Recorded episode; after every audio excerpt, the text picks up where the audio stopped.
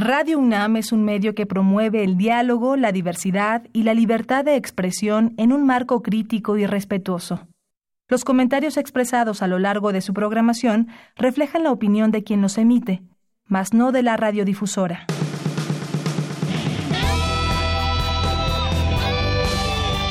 Prisma RU. Relatamos al mundo.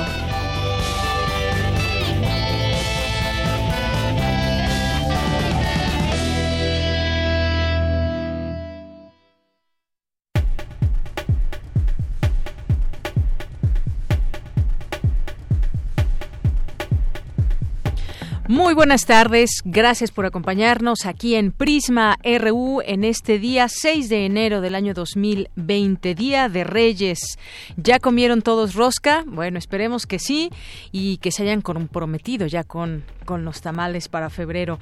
Y también platíquenos qué les trajeron los Reyes Magos, cómo se portaron. Cuéntenos, recuerden nuestros vías, nuestras vías de comunicación con ustedes aquí en cabina en Radio UNAM. Vía telefónica, el teléfono es el 5536-4339 y también nuestras redes sociales, arroba Prisma RU en Twitter y Prisma RU en Facebook. Es un gusto estar aquí con todos ustedes en vivo, como ya empezamos a hacerlo después de un, un periodo vacacional y pues también todo el equipo listo para que todos ustedes estén bien informados. Yo soy de Yanira Morán y en nombre de todos ellos le enviamos saludos y lo invitamos a que se quede con nosotros aquí en esta sintonía. Por lo pronto yo les cuento que el día de hoy tendremos un programa bastante nutrido en la información. Vamos a platicar sobre lo que ha sucedido en Australia, que son estos intensos incendios que se dieron desde pues el año pasado y que han continuado hasta 2020 y sobre todo llama la atención esta cifra que se ha dado a conocer de 480 millones de especies que habrían muerto de animales en esta zona devastada por los incendios. Y bueno hay una serie de señalamientos en torno a qué pudo haber ocurrido si eso tiene que ver con el cambio climático y demás. Vamos a platicarlo con el doctor Gerardo Ceballos González que es investigador del Instituto de Ecología de la UNAM y una de sus áreas de especialización es la ecología y conservación de especies en peligro de extinción. Esto sin duda ha sido una muy mala noticia para el medio ambiente con el que se cerró el año y se inició también el 2020. Así que hablaremos con él sobre este tema y posteriormente platicaremos sobre pues todo el seguimiento que se le ha que se le ha dado al, eh, al tema de Javier Duarte este exgobernador de Veracruz, y vamos a platicar con Arturo Ángel, periodista de Animal Político y autor del libro Duarte, el priista perfecto, sobre todo por las revelaciones que ha hecho en torno a que pues se habría aportado de manera institucional al acceder a la petición del propio presidente de la República, Enrique Peña Nieto, en su momento, junto con el exsecretario de Gobernación, Miguel Ángel Osorio Chong, de que se entregara en su momento, pero que en su momento también pudiera huir de México a Guatemala, ahí estuviera y posteriormente ya se daría pues otra salida que no es la que actualmente tiene, que está en la cárcel y que tiene una pena de nueve años. Su defensa ha intentado eh, que sea mm, en un menor tiempo y que pase también un arresto domiciliario, lo cual ha sido negado. Pero vamos a, a conocer más de estos detalles y lo que implica esta nueva audiencia con el, exgobernador de Veracruz, Javier Duarte, que además, bueno, pues no, no, ha, no ha tenido eh, acceso a su dinero, pero tampoco tampoco se ha entregado todo este despilfarro que en su momento se habría se habría hecho o este desvío de recursos más bien. Vamos a platicar del tema, vamos a platicar también en entrevista en la segunda hora sobre el homicidio del general iraní Qasem Soleimani que podría causar una confrontación militar regional como no se ha visto desde la Segunda Guerra Mundial, a decir del periodista Temoris Greco con quien hablaremos más adelante para hablar de este tema y todo lo que implica este asesinato este asesinato, lo que podría venir y también lo que ha declarado ya el Parlamento iraquí en torno a esto y que tiene que ver con la con expulsar a las fuerzas de Estados Unidos. Esto en qué afecta o beneficia también al propio Donald Trump que fue finalmente quien dio esta orden. Hablaremos de este tema. Tendremos por supuesto como todos los días también cultura en esta ocasión una entrevista a Ignacio Casas, autor del libro La esclava de Juana Inés. Vamos a tener también cartografía RU, las actividades de la sala Julián Carrillo, ya hay Gaceta también, regresa la Gaceta UNAM luego de este periodo de vacaciones, así que no se pierdan todo lo que hay hoy aquí en Prisma RU. Desde aquí, relatamos al mundo. Relatamos al mundo. Relatamos al mundo.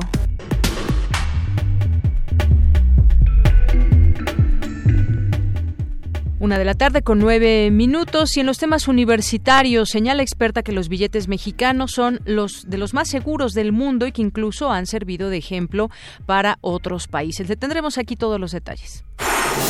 Investigadores del Instituto Politécnico Nacional desarrollan materiales para tratar aguas contaminadas. Más adelante le tendremos también toda la información.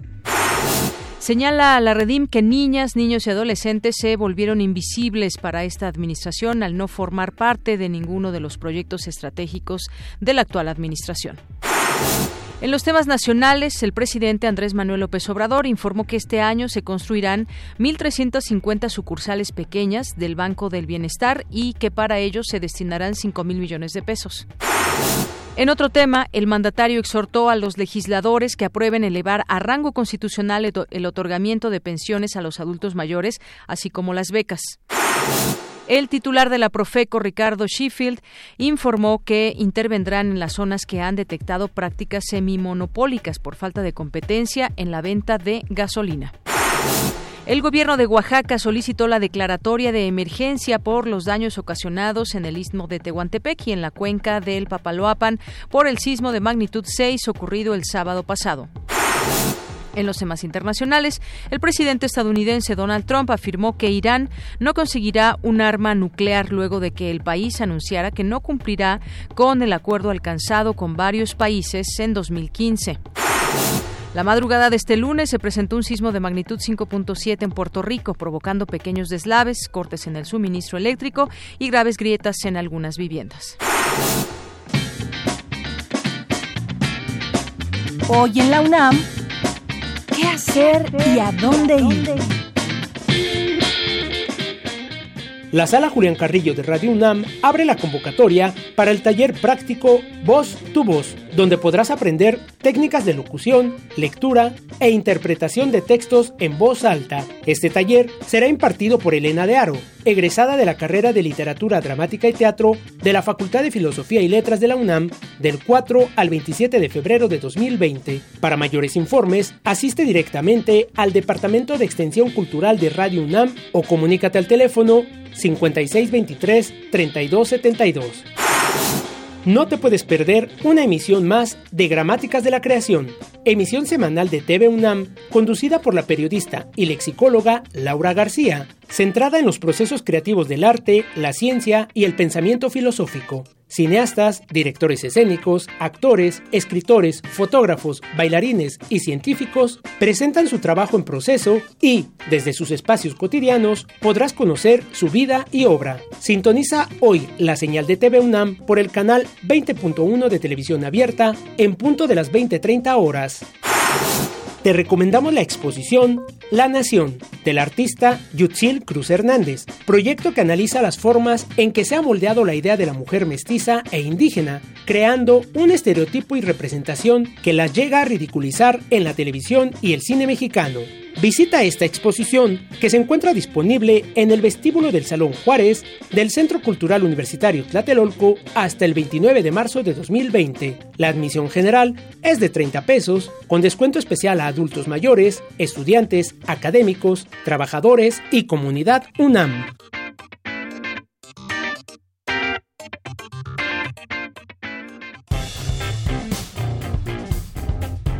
Campus RU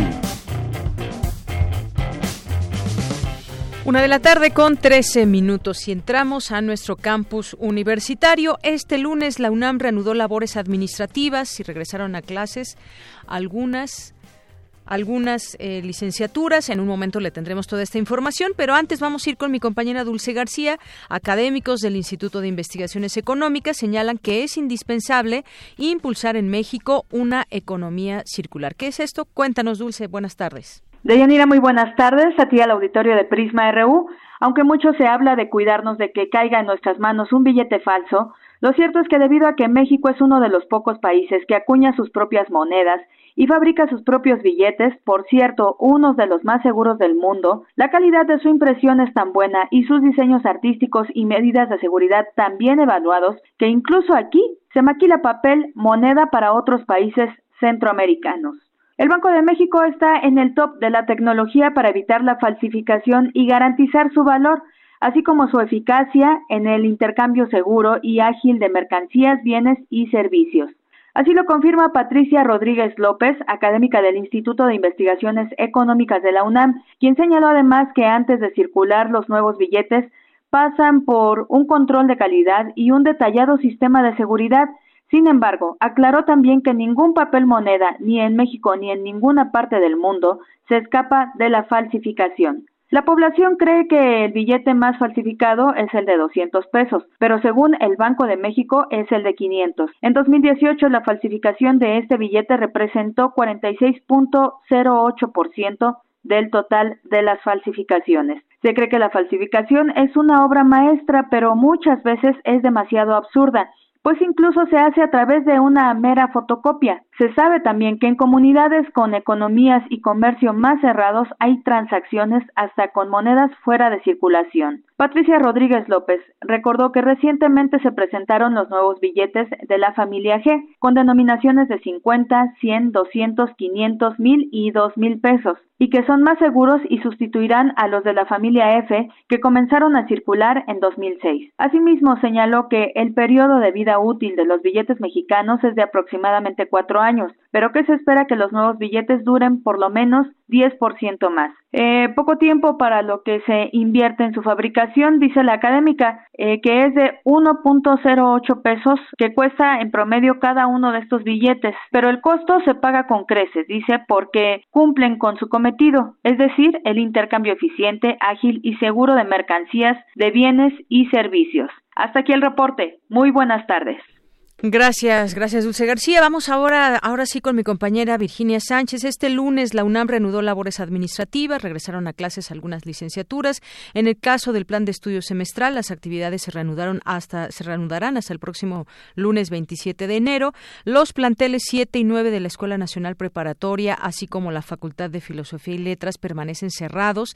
Ante ello, autoridades universitarias han emprendido ya una serie de acciones para atender demandas y reanudar actividades académicas académicas y administrativas. La información con mi compañera Virginia Sánchez. ¿Qué tal, Vicky? Muy buenas tardes. Hola, ¿qué tal, Bella? Muy buenas tardes. Te saludo con mucho gusto a ti y al auditorio de Prisma RU, ya reanudando actividades la universidad, pero como bien mencionas, hay algunas instalaciones donde aún no.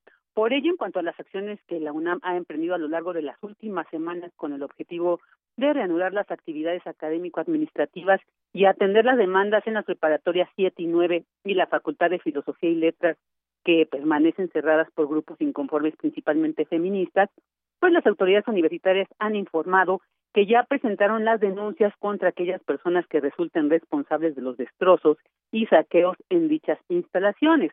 Las autoridades manifiestan que es a través del diálogo como deben resolverse los desencuentros sin afectar las actividades académicas, por lo que insta a la devolución de los planteles a sus respectivas autoridades y así reanudar las clases a la brevedad. El reporte que se ha presentado por cada uno de estos planteles en la Escuela Nacional Preparatoria número 9 Pedro de Alba se acordó la posibilidad de que este 6 de enero sean devueltas. En tanto, las autoridades han señalado que en imágenes difundidas en redes sociales se han podido apreciar los daños que han sufrido tanto la infraestructura como los bienes suministros y el patrimonio cultural. En cuanto a la preparatoria número 7, Ezequiel A. Chávez, se han llevado a cabo nueve reuniones y se han alcanzado acuerdos en, en lo general en todos los puntos, pero ahora falta establecer el acuerdo sobre cuándo se cumplirán las peticiones, para lo cual, señalan, se requiere su completo funcionamiento.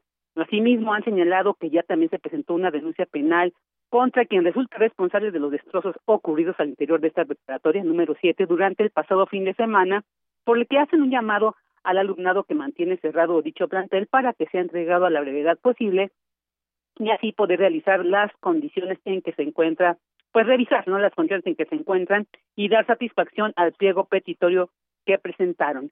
Eh, sobre la Facultad de Filosofía y Letras, tanto las autoridades como el director de la misma, Jorge Enrique Linares Salgado, entregaron el pasado 3 de enero una propuesta al colectivo denominado Mujeres Organizadas para que se lleve a cabo esta semana un diálogo público donde se revisen los puntos de las demandas que no han sido atendidos y así pues establecer los plazos y formas de cumplirlas. Por todo lo anterior, las autoridades universitarias resaltan que sea a través del diálogo cómo se establezcan tanto los acuerdos como las bases para reorganizar y consolidar un sistema de prevención y sanción contra la violencia de género en la Facultad de Filosofía y Letras. Después de ella, auditorio, este es el reporte que hasta el momento las autoridades universitarias han emitido sobre estos tres planteles que aún permanecen cerrados. Así es, el reporte oficial de lo que sucede en estos lugares, como bien ya nos das cuenta, Vicky. Muchísimas gracias y buenas tardes. Gracias a ti, buena tarde. Bien, pues seguiremos atentos de lo que suceda en estos distintos lugares, eh, facultades, eh, cuando inician ya todas las, las licenciaturas, cuando regresan a clases y bueno, hay las fechas que se tienen establecidas en un calendario y también pues todo lo que está pendiente, así inicia con pendientes en estas escuelas que ya nos mencionaba Vicky. Vamos ahora con Cindy Pérez Ramírez. Señala la Red por la Infancia en México, la Redim, que niñas, niños y adolescentes se volvieron invisibles para la Administración Federal. Cuéntanos, Cindy, muy buenas tardes. Adelante.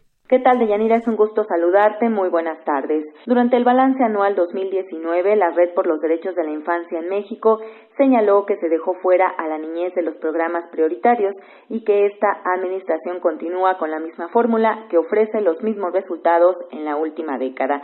Doema Anjou de la Fundación Juconi México detalló que de 2000 a 2019 se alcanza cerca de 21.000 niños, niños y jóvenes víctimas de homicidio doloso y más de 7.000 casos de niñez desaparecida. Cada día desaparecen cuatro niños y asesinan a 3.6 niñas, niños y adolescentes. Entonces, esto hace, nos hace pensar que, que hay un fracaso de, esta estrategia, que necesitamos buscar nuevas modalidades y que otra cosa que vemos con cierta alarma es que hay una reconfiguración de la violencia. Es decir, antes, en el 2012, se veía la violencia en, estos estados en el norte del país y en el estado de Guerrero. Ya eh, estamos viendo que esta reconfiguración de la violencia ha hecho que los estados del centro y de, y de Occidente estén presentando estadísticas altas en esta cuestión.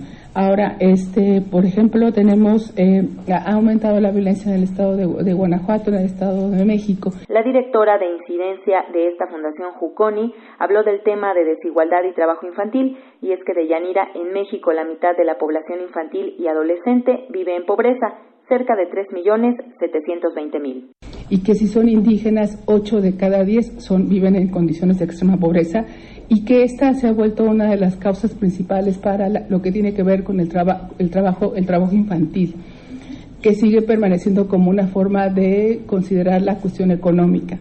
Actualmente eh, hay 3.2 millones de niños y niñas trabajando, en donde el, el mayor número tiene que ver con niños, que es el 62.7, y las niñas 37.3 esto nos, nos, pone como en, como en un, en un balance, decir, ¿qué pasa con estos niños y sus derechos? Es decir, están trabajando, ¿dónde queda el derecho a la educación, el derecho al libre esparcimiento y al juego y dónde queda el derecho a la salud?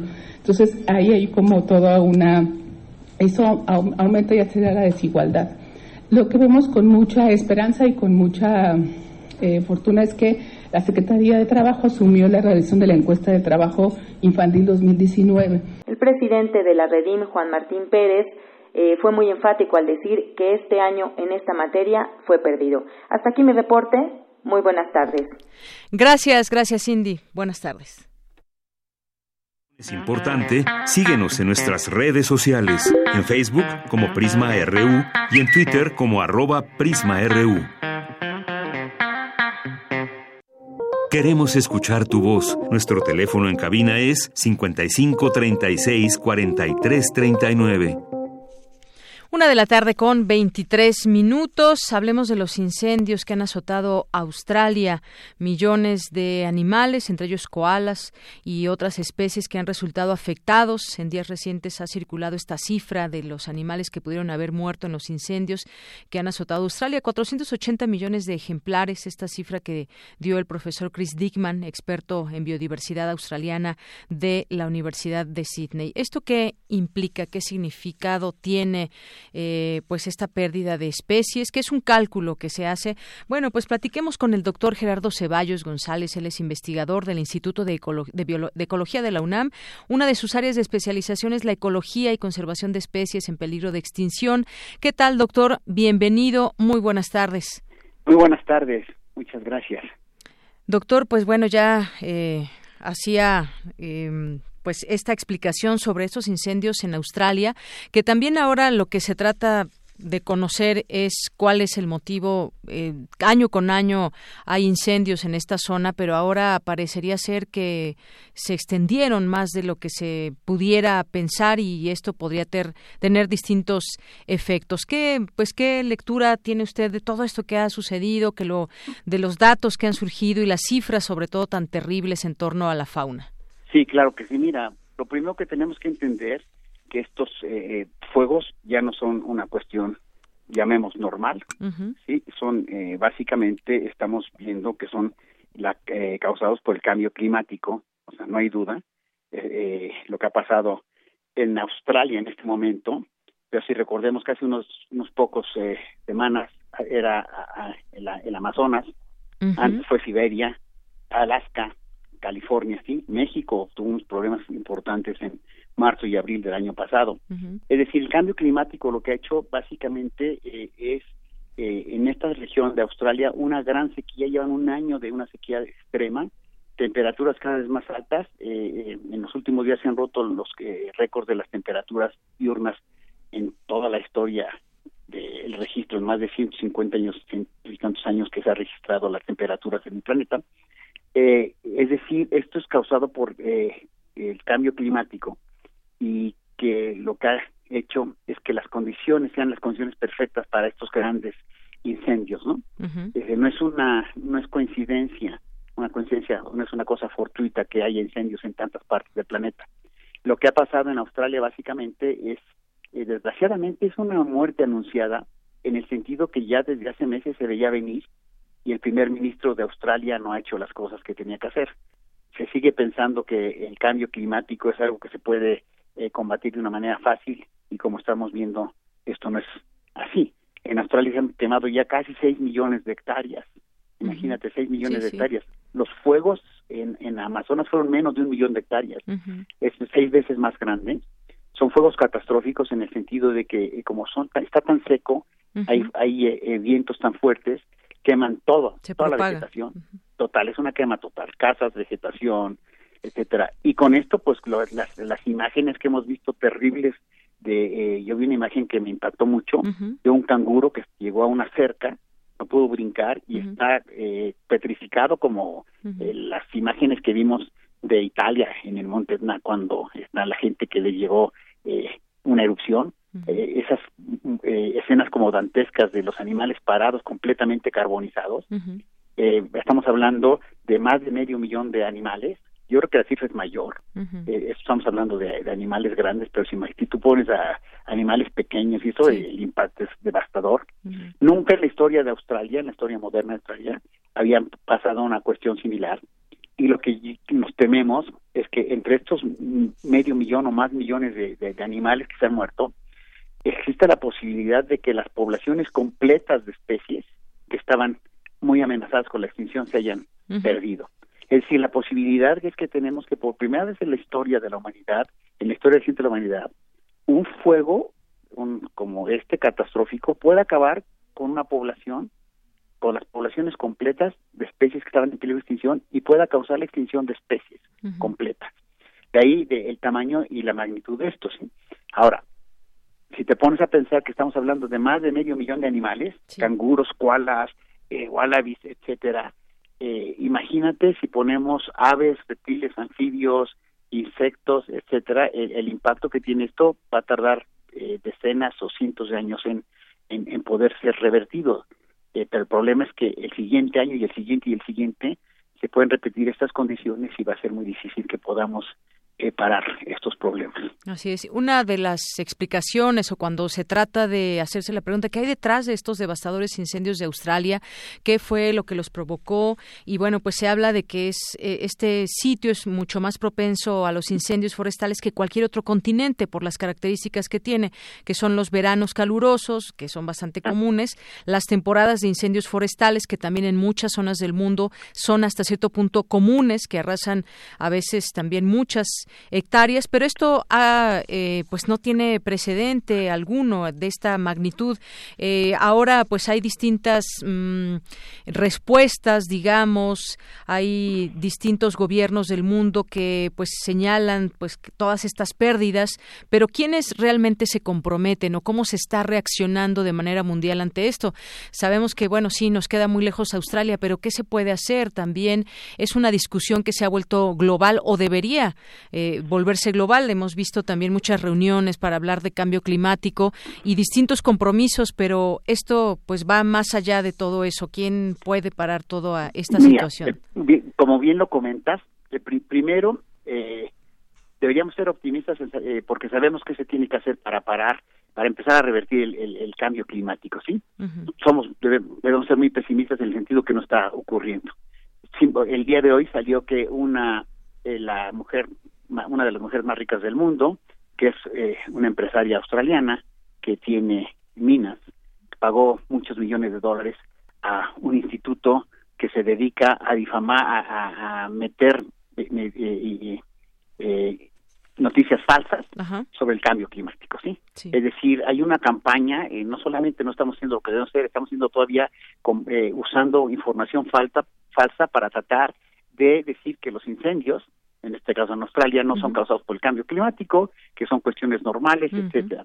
Eh, lo que tú dices es correcto. Primero, en primer eh, lugar, lo que debemos entender es que lo que está ocurriendo en Australia está afectando a todo el planeta.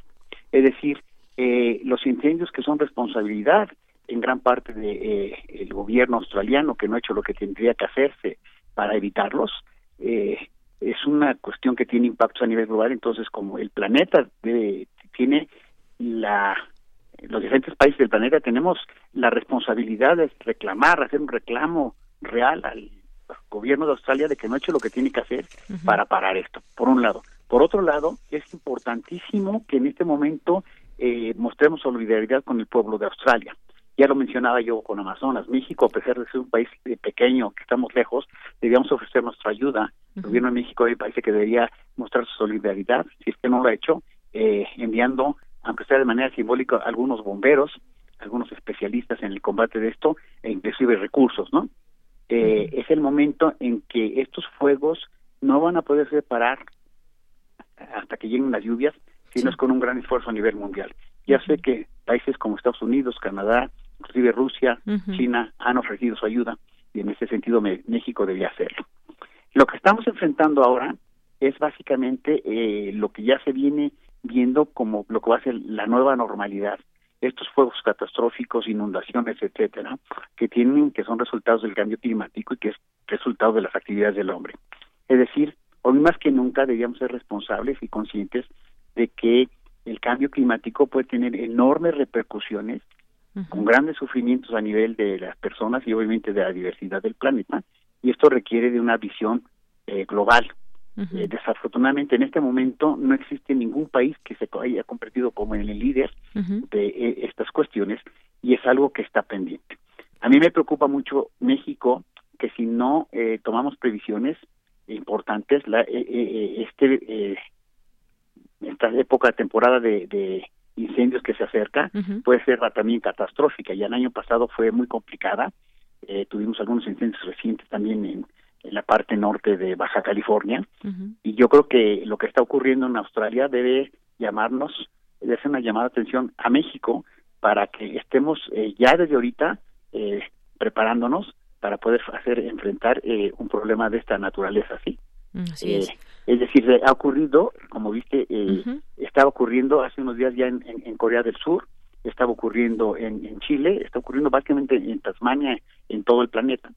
Las lecciones que a mí me dicen esto, ¿no? Es que el cambio climático ya está eh, desarrollándose en, su, sus impactos de una manera muy seria y lo que era normal ya dejó de ser normal. La nueva normalidad va a ser estas catástrofes, por lo cual tendremos que estar preparados. Lo segundo es que tendríamos que tener y hacer, eh, en lugar de esperar a que pasen los problemas, prevenirlos, ¿no? Tenemos que tener una política de adaptación.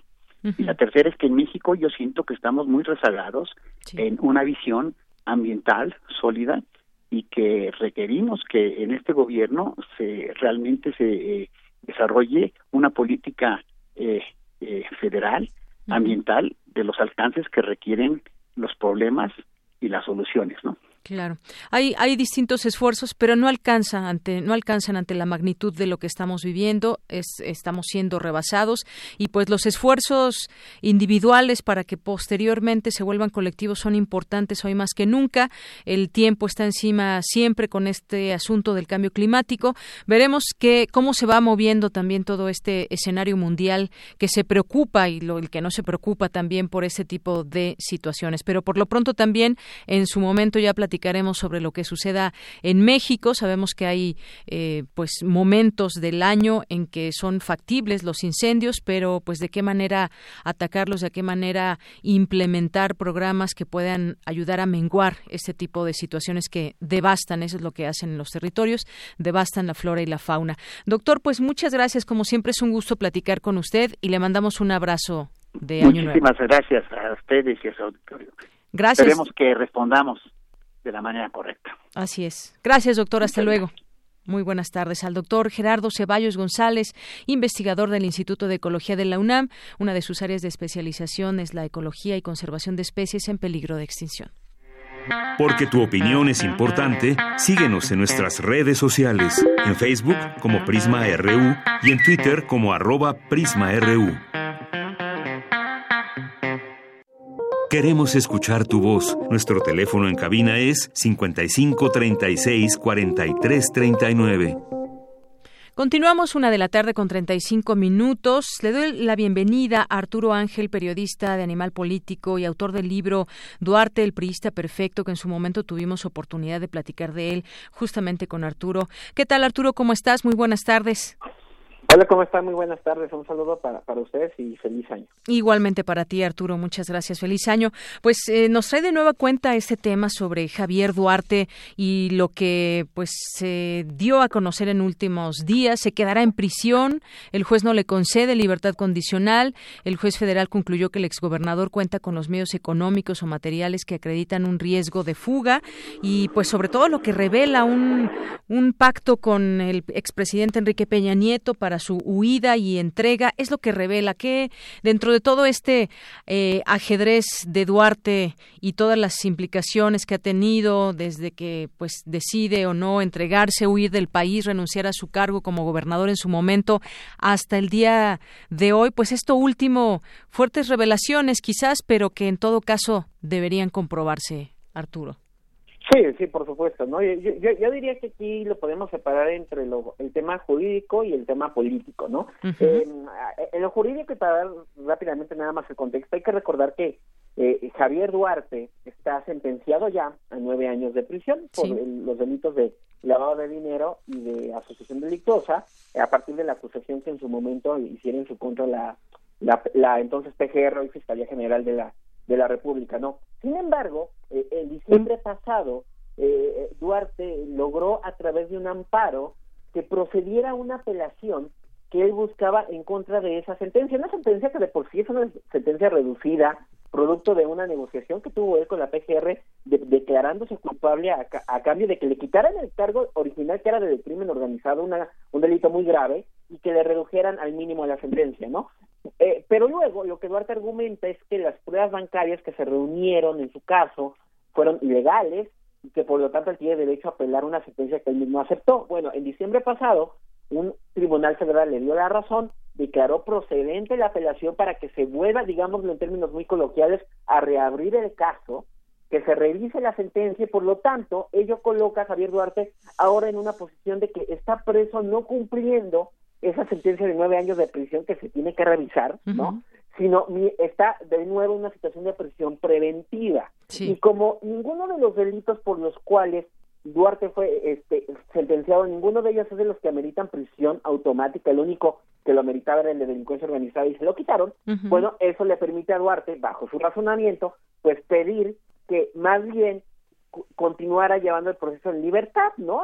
Tal vez en una prisión domiciliaria él incluso en la, en la audiencia que fue el sábado, una audiencia bastante larga de siete, ocho horas, pedida por, él y por sus abogados, él en esa audiencia incluso argumenta que ya tenían rentado un departamento, que iban a, con una renta de 25 mil pesos mensuales, que incluso ya se había dado un adelanto de seis meses, y que ahí es donde podría cumplir la prisión domiciliaria, ¿no? Pero de fondo, e, e, el argumento de Duarte es que él nunca quiso huir, ¿no? Que, y que el hecho, y aquí entramos ya a la parte política, a lo político, es que el hecho de que él en su momento fuera detenido en Guatemala obedece a que, pues, fueron las instrucciones que le dio en ese momento el entonces presidente Enrique Peña Nieto a través del el secretario de Gobernación Miguel Ángel Osorio Chong, ¿no? Lo que Duarte relata es que, pues, eh, en una reunión que tuvo en octubre del 2016 en la oficina del secretario de Gobernación, pues él le comunicó, incluso lo, dice textualmente, que su amigo, el presidente de la República, le pedía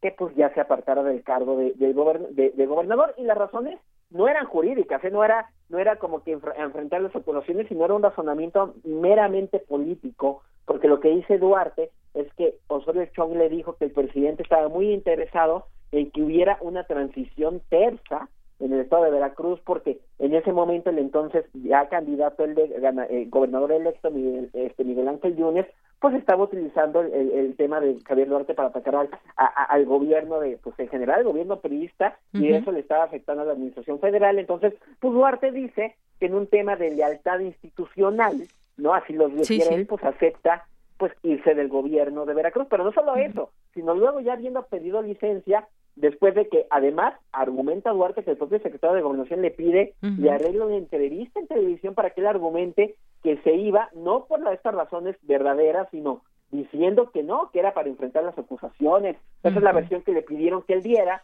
pero la razón era distinta. Y luego incluso le advierten en una llamada que le hacen a su casa un día después de que pide licencia, o sea, el 13 de octubre del 2016, que tenía que irse del Estado y irse junto con su familia por su seguridad, e, es decir, al mismo tiempo en que se estaba creando una orden de aprehensión en su contra. Entonces Duarte habla de que en realidad nunca fue su intención, sino que todo obedeció a esta serie de pactos, incluso también el tema, esto ya lo había dicho antes, él acepta entregarse de nuevo voluntariamente, dice él, de nuevo a petición del gobierno federal que le interesaba que la detención de Duarte se diera antes de las elecciones del, a gobernador en el Estado de México. De nuevo, un razonamiento político. Y como dice Duarte que acepta, además ya en ese caso, acepta entregarse a cambio de que no se continuara persiguiendo penalmente ni a su esposa Karime Macías ni a su familia. Entonces, eh, él, él ya ante el juez, que no es poca cosa, pues detalla toda esta serie de arreglos y de situaciones que él dice que se dieron con la administración de, Peña Nieto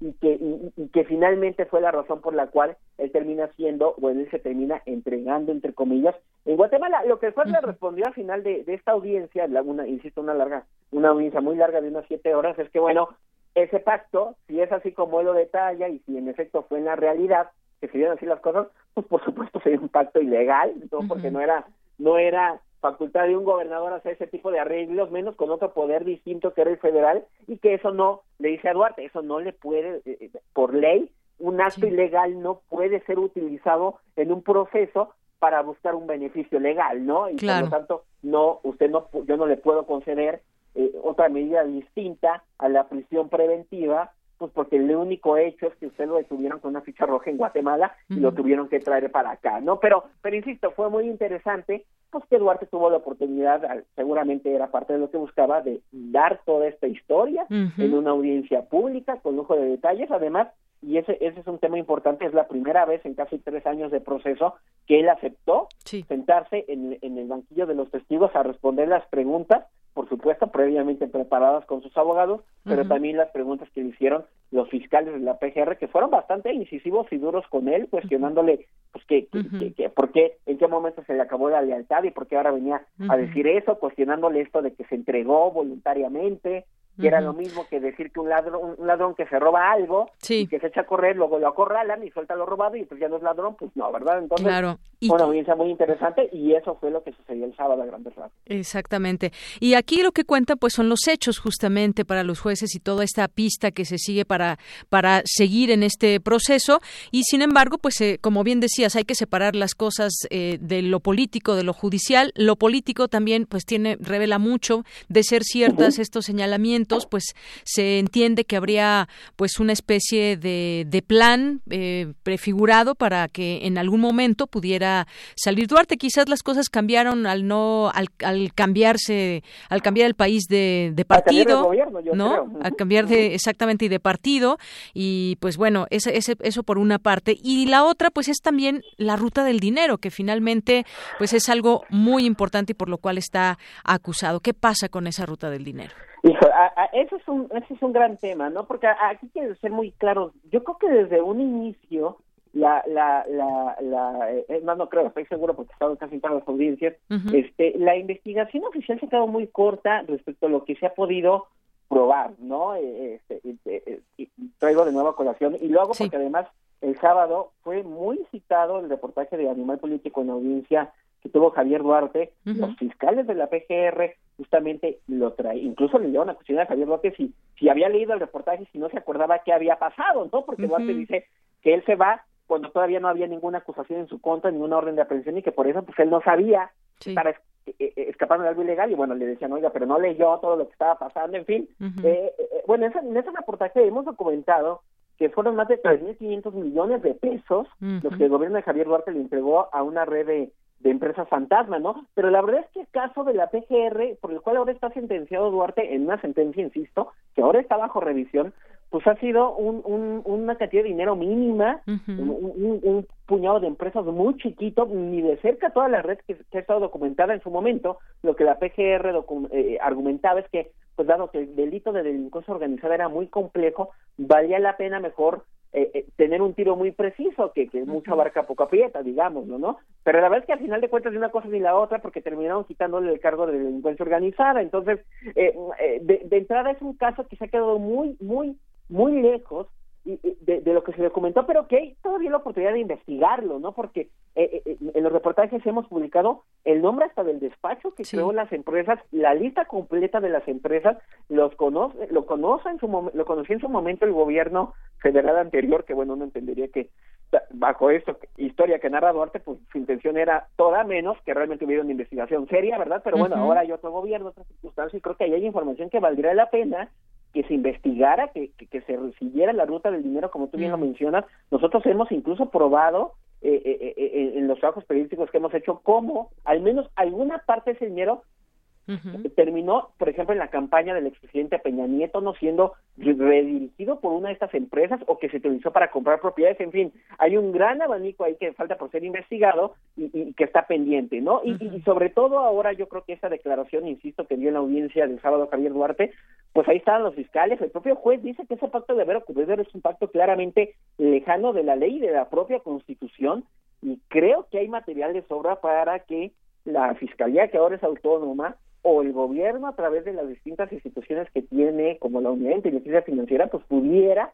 escarbarle este asunto, porque hay varios hechos que todavía siguen sin, sin, ser esclarecidos, con independencia de lo que pase con el propio proceso que tiene Javier Duarte y de lo que resulte de la apelación que él interpuso, y que yo creo que será más o menos en unos dos meses, cuando conozcamos de fondo si esta sentencia de nueve años de prisión se mantiene o si incluso puede ser hasta revocada y Duarte quedará absuelto, es una posibilidad. Así es. Bueno, pues seguiremos muy atentamente este tema, muy interesante periodísticamente, cómo se ha dado este seguimiento y bueno, pues de paso, por supuesto, este libro también destacar que tú hiciste y que, que revela esa figura de Javier Duarte en muchos sentidos. Arturo Ángel, muchísimas gracias por esta conversación y seguiremos, por supuesto, eh, pues siguiendo este proceso interesante que se sigue a este político y sobre todo esto que mencionábamos último, esa ruta del dinero. Muchas gracias. Exactamente, ¿no? Yo creo que hay cosas, varias cosas pendientes ahí interesantes. Que tengan buena tarde, hasta luego. Igualmente, hasta luego Arturo Ángel, periodista de Animal Político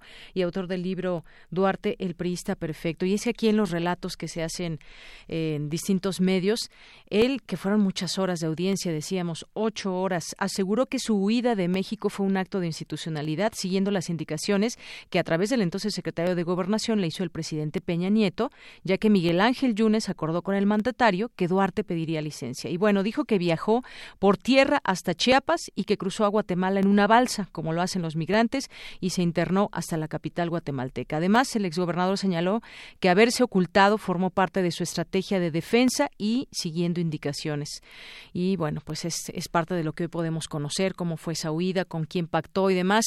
Desde el ámbito político, por supuesto, la parte política, la parte judicial, que son punto y aparte, pero que en algún momento convergen y que en todo, en todo caso, y como dijeron en este, eh, se dijo en este proceso, bueno, pues aquí lo que se está haciendo es un proceso legal en torno a estas acusaciones que pesan, que penden sobre el exgobernador de Veracruz, Javier Duarte. Así que, pues continuamos en el tema. Adelante. Porque tu opinión es importante, síguenos en nuestras redes sociales, en Facebook como Prisma RU y en Twitter como arroba PrismaRU.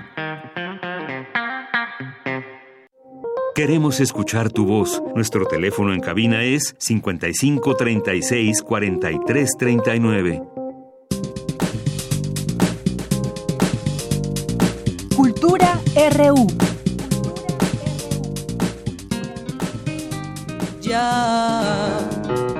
Desengaño mío,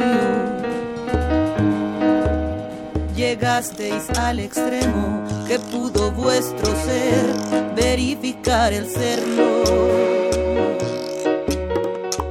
Todo lo habéis perdido, mas no todo, pues creo que a una costa es de todo barato el escarmiento. farei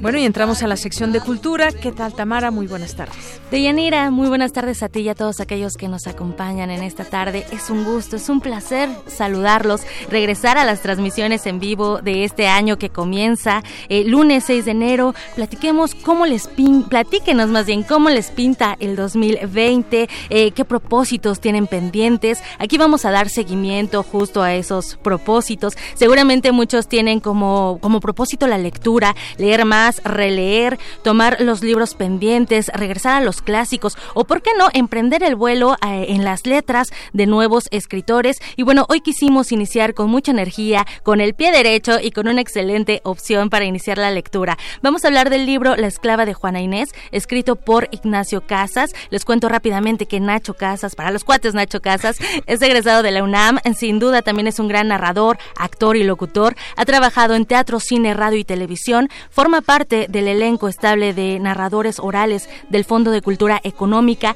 también forma parte de Alas y Raíces de la Secretaría de Cultura y es el autor de La esclava de Juana Inés. Nacho Casas, bienvenido a este espacio. Agradecemos esta visita.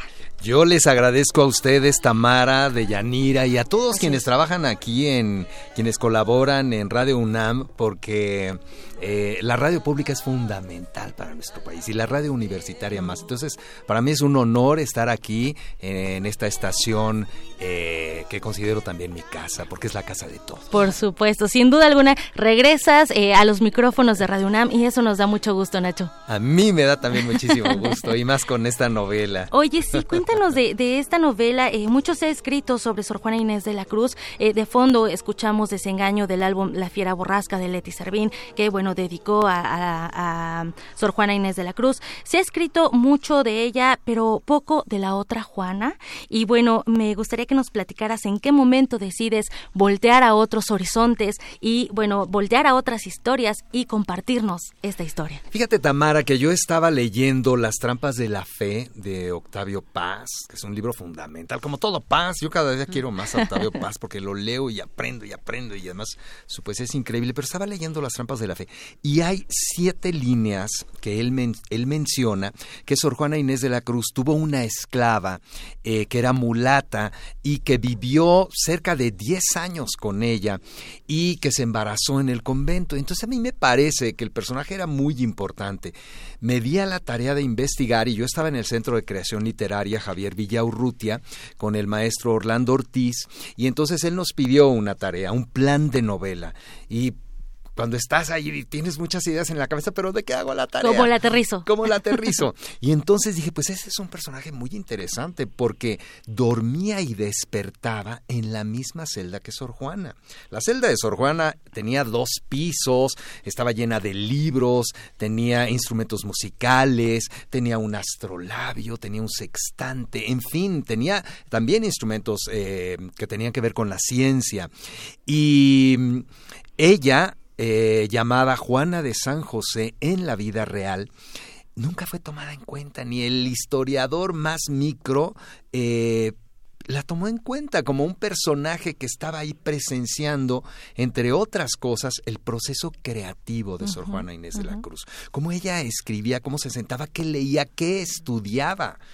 Entonces, eh, escribí el plan de la, de la novela, después me di a la tarea de investigar sobre ella y hay muy poco. Hay dos artículos que escribió José de la Colina en Letras Libres uno y en Milenio el otro. Uno de ellos, como bien mencionaste tú, se llamaba La Otra Juana y otro se llamaba o se llama, porque todavía se pueden consultar incluso en línea, Lágrimas en la lluvia. Y José de la Colina, que desafortunadamente murió hace poco tiempo, el el año pasado, hace unos dos o tres meses aproximadamente, decía que Juana de San José es eh, o fue como una lágrima en la lluvia, porque nadie la tomó en cuenta durante cuántos años. Se perdió en los siglos, se en perdió el tiempo. en los siglos, se perdió en el tiempo. Y a mí me permite eh, hablar de un personaje y de muchos personajes olvidados. Porque nosotros aquí estamos Tamara de Yanira, pero acá atrás están los ingenieros y están los muchachos de continuidad y está la gente de producción y está la señora que barre también aquí o el señor y los muchachos que nos eh, eh, en la entrada nos reciben. Entonces tenemos, todos tenemos vidas y esta mulata tiene una vida muy particular como yo ya lo mencionamos, en la vida real se llamaba Juana de San José, yo le doy un nombre que tiene que ver con la negritud, que es Yara, y le, pongo Yara de Yanga, porque ella nació en Yanga, en este poblado que en el siglo XVII era el único lugar libre para los negros. Así es. ¿Y que existió? Y que existió y que existe todavía. Ahora vas, a eh, está en Veracruz, muy cerquita de Córdoba, ahí por los rumbos de Córdoba y Orizaba, y mm, existe Yanga. Entonces a mí me permite hablar de la negritud, me de permite la esclavitud, de la esclavitud, por supuesto. Y mm, ustedes creen que ella era eh, que sabía leer? Pues no, venía de... Si Yanga hoy en día es una población pequeña, ¿Cómo sería en el siglo XVII? Un caserío. Entonces ella era una muchachita eh, que expulsaron de Yanga, ¿no? Eh, sus abuelos, su abuela particularmente, llegó en estos barcos negreros que traían los portugueses, porque los españoles, que no daban paso sin guarache, este, contrataban a los portugueses o no exactamente que los contrataran, sino los portugueses iban a los reinos de que ahora son el Congo, a Congo, Luanda y Matamba, compraban ahí a los esclavos negros, se los traían en estos barcos negreros que eran una suerte de tumbas, no venían tan cómodos como ahora viajamos. Claro. Llegaban a Veracruz y a los negros los marcaban con el calimbo, como se marca a los animales. Y luego los vendían. Entonces la, la mm, abuela de Yara llegó así y fue perdiendo facultades hasta que la, hasta que la vendieron como bulto, de con cabeza. Sí, qué cosa. es dolorosísimo. Así es, así es. Sin embargo, mi personaje es pícara, quiere conocer, tiene ansias de saber, de nombrar. Llega eh, después de de que la expulsan por algunas circunstancias, la expulsan de Yanga, eh, viaja por Orizaba, Córdoba, eh, Puebla y llega a lo que en el siglo XVII era la muy noble leal e imperial Ciudad de México. Así es. Y la ve desde arriba, desde los cerros, y se maravilla, porque la ciudad era, todavía había el, eh, lago de Culhuacán, el lago de Texcoco, había calles de agua, la sequía real estaba prácticamente detrás de Palacio Nacional, en lo que ahora es la calle de Roldán, que está hecha un cochinero, ahí le encargo a, quien corresponda que la limpie. Hacemos un llamado, por supuesto. Y mm, porque son parte de nuestra historia. La Ciudad de México era una belleza, como lo es ahora también. Oye, Nacho, haces, haces un, un viaje eh, estupendo, eh, juegas con los espacios, con el tiempo, nos vamos a encontrar, eh, vamos a conocer el día, el día a día de esa época, vamos a conocer el convento, vamos a conocer muchas cosas a través de una mirada femenina. Hay complicidad también en esta novela que, bueno, me gustaría que la gente que nos escucha lo sepa. Hay una complicidad y, bueno, es una lectura fácil, no por ello quiere decir que vaya demeritar, sino al contrario, ¿no? ¿Cómo le hiciste para hacernos a nosotros los lectores esta lectura tan fácil para conocer eh, la jerga que, nos creamos que realmente así se hablaba en ese tiempo y que así era el personaje además. Claro, lo primero eh, fue que eh, encontré una voz narrativa que me permitía hacerlo y que es ella misma. Está escrita la novela en primera persona. Entonces, eh,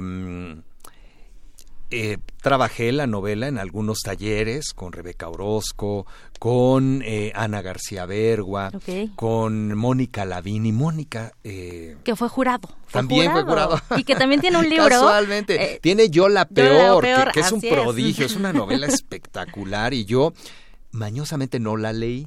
Bien. No la leí porque yo no quería que me influyera. Por supuesto. No, yo quería hacer otra cosa y no quiero y no quería que se tratara de sobre Sor Juana. Sor Juana le da marco. Claro. Pero es la historia de esta esclava negra. Entonces, eh, al, encontrar la voz narrativa de ella, em, también afortunadamente estoy en un seminario de análisis de textos con David Huerta, el incurable y notabilísimo poeta, quien todos queremos, eh, porque es un sabio, y eh, estábamos analizando los mil y un años de la lengua española de Antonio Alatorre. Entonces, él hay algunas partes de, ese libro prodigioso en donde habla eh, también de la de las palabras que vienen de la negritud, de lo que tomamos de los pueblos eh, que tienen que ver con la negritud. hay un, un, poeta del siglo XVI que se llama Mateo Flecha, fíjense qué nombre tan bonito, ya con ese nombre ya nos dan ganas de escribirlo en la historia, ¿no? Y eh, entonces él eh, usa los, eh, para hacer sus poemas, sus versos, sus, sus sonetos, él habla de los negrillos, igual que después los retoma también Sor Juana o los toma. Y entonces nos preguntamos, ¿esta negra habrá tenido que ver en los versos de negrillos que escribió Sor Juana. Esa es una incógnita, muy bien. ahí, está, aquí está en el libro. Hay, mucha cadencia en, este libro, hay un ritmo eh, perfecto en la narrativa, a mí me atrapó, a la gente que nos escucha probablemente los atrape. Yo inicié platicando que, bueno, si tienen un propósito para leer, esta es una excelente opción. Te preguntaba antes de entrar a cabina que, bueno, es el eh, ganó el primer premio de novela histórica Grijalbo Claustro de Sor Juana. Para la gente que quiera acercarse también a tu trabajo, porque además eres un narrador nato, ya ahorita nos llevaste a un viaje completamente con esta pequeña entrevista. Eh, ¿Dónde puedes saber más de ti, seguirte en redes sociales, presentaciones de este libro y bueno, de todo el trabajo que también realizas como cuentacuentos? Bueno, afortunadamente, como bien lo dices, y me da mucho gusto que la hayas leído, porque cuando leemos tenemos, sabemos cómo preguntar y qué preguntar y qué decir, Tamara, te, lo agradezco profundamente. Me pueden encontrar en Twitter como arroba Nacho Casas 7, en el Facebook estoy como Nacho Casas, eh, eh, pues como bien dijiste, es una novela ganadora del premio de novela histórica de Grijalbo y el claustro de Sor Juana. Eh, Grijalbo, Penguin Random House, tiene un, sus redes sociales con Me Gusta Leer, que es arroba Me Gusta Leer México. Y el claustro de Sor Juana también, por supuesto, tiene sus redes sociales, que son Universidad del Claustro de Sor Juana, o claustro. Eh, se puede encontrar fácilmente. El libro, eh, pues bajo el sello de Grijalbo. Bajo el sello de Grijalbo. Claro, está en todas las, librerías, incluso afortunadamente en todo el país, en, estas librerías y cafeterías del Tecolote. Que Excelente. Ya ustedes cuáles son. y bueno, el 23, el próximo 23 de enero, en el claustro de Sor Juana, que está en la calle de Izazaga, eh, ahorita les doy el número, vamos a tener una presentación con música original compuesta por el maestro Víctor Gabriel Sánchez y eh, será en el auditorio El Divino Narciso eh, la entrada es totalmente libre para quienes quieran acompañarnos. Voy a estar yo, voy a leer, es eh, Isasaga número 92. Centro eh, Histórico. En el Centro Histórico. Y eh, las redes sociales del claustro son Cultura Claustro, el Facebook es Cultura Claustro, ahí pueden encontrarlo. la verdad es que pues yo pienso que así como Tamara se van a entusiasmar con, conocer a este personaje. Sin duda, que, que, vean esa otra mirada, esa mirada femenina, eh, que también pues eh, siempre es importante, ¿no? Esta exploración de la lectura y yo creo que esa es una oportunidad que nos podemos dar el lujo este año, este año que inicia y no nos resta más que agradecer infinitamente tu visita, Nacho Casas, y de hablarnos también de la esclava de Juana Inés. Pues a ti, Tamara, muchísimas gracias por esta eh, recepción tan cálida, por, por tu lectura. Muchas gracias a Deyanira, que siempre los escucho. ¿eh? Qué bueno. Él ha sido radio Oye, y también a todos los muchachos que están aquí, a nuestros ingenieros, ¿no? A los que han estado, ya, creo que me estoy saliendo de micrófono, pero este, a, Carmen, a Benito, a todos quienes hacen posible esta radio universitaria. Hay un gran equipo detrás de las voces que la gente escucha. Somos muchos los que estamos trabajando para llevar a ustedes. Así es. Todos, todos, todos son, no son números, todos son personas que cuentan. Gracias, Deyanira. gracias. Muchísimas gracias. Nos despedimos. que tengan muy buena tarde. Gracias, Tamara. Y yo no lo he leído, pero, pero creo que ya se antoja la, lectura. Muchísimas gracias, Nacho, por tu visita. Y vamos a irnos a un corte. Regresamos a la segunda hora de Prisma RU. Prisma RU. Relatamos al mundo.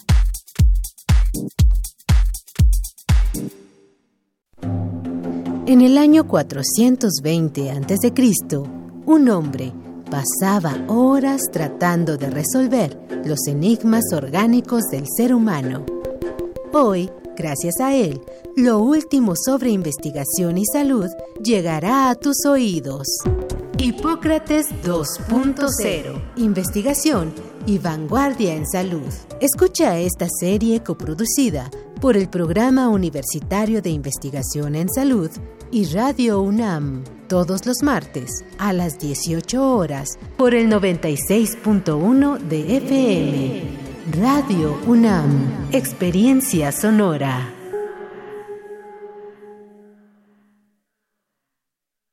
En mi INE caben todas las ideas, todas las discapacidades, todos los colores de piel.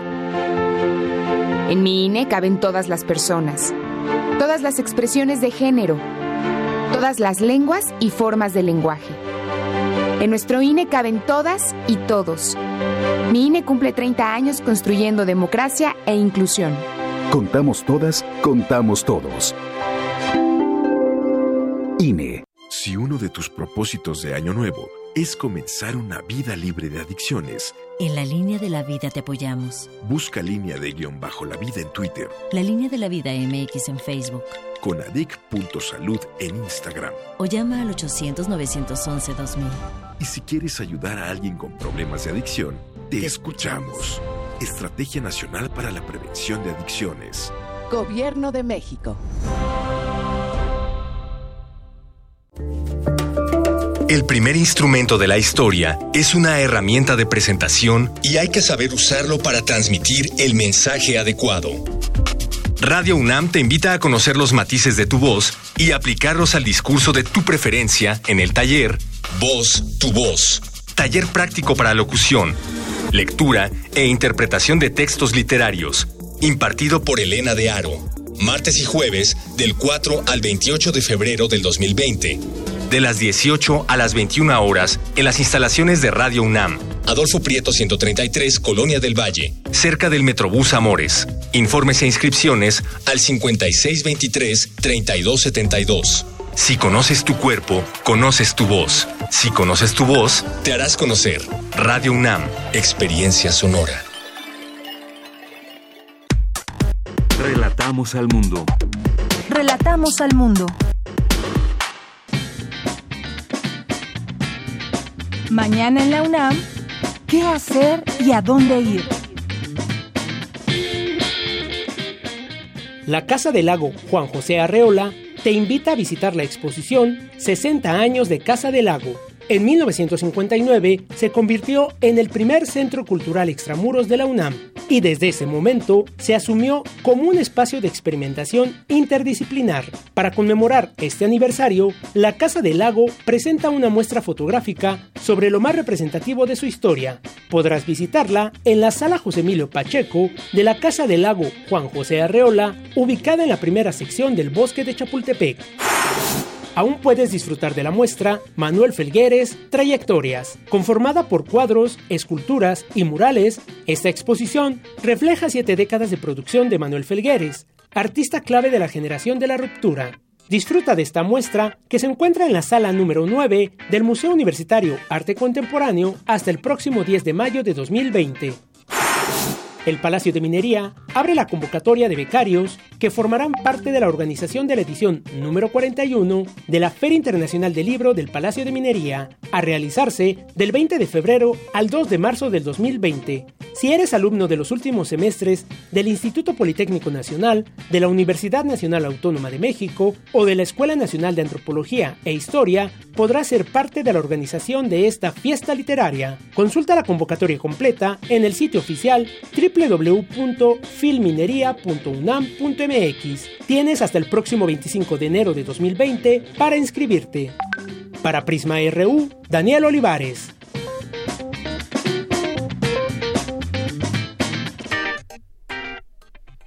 Continuamos, estamos de regreso aquí en esta segunda hora de Prisma RU en el 96.1 de FM, en www.radio.unam.mx. Ahí lo, aquí los leemos también a través de las redes sociales y esperamos también, por supuesto, su sintonía, interés y participación en los temas que les vamos platicando. Muchas gracias a todos ustedes y les mandamos saludos a Alfonso de Alba Arcos, le mandamos saludos a Francisco Javier Rodríguez, eh, que nos dice saludos cordiales a todos. Feliz regreso a las labores. Feliz Día de Reyes y nos manda aquí una bella eh, imagen de los reyes, de los santos reyes. Muchas gracias, Francisco.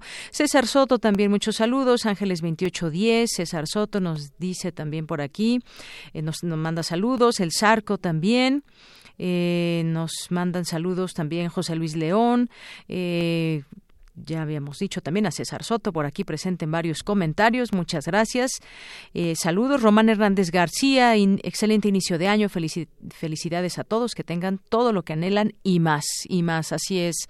Así es, Román. Muchísimas gracias por tus buenos deseos. Lo mismo para todos nuestros radioescuchas. Que cumplan sus propósitos, sus deseos. Que inicien bien el año. Que exista mucha reflexión. Que existan muchas buenas posibilidades para nuestro país, para el mundo y sobre todo, pues en empezando por nosotros mismos. Así que, pues desde aquí también los mejores deseos para eh, todos ustedes, que también ya poco a poco eh, muchos de ustedes vuelven a las labores cotidianas y a, las, y a la sintonía también de, Prisma RU.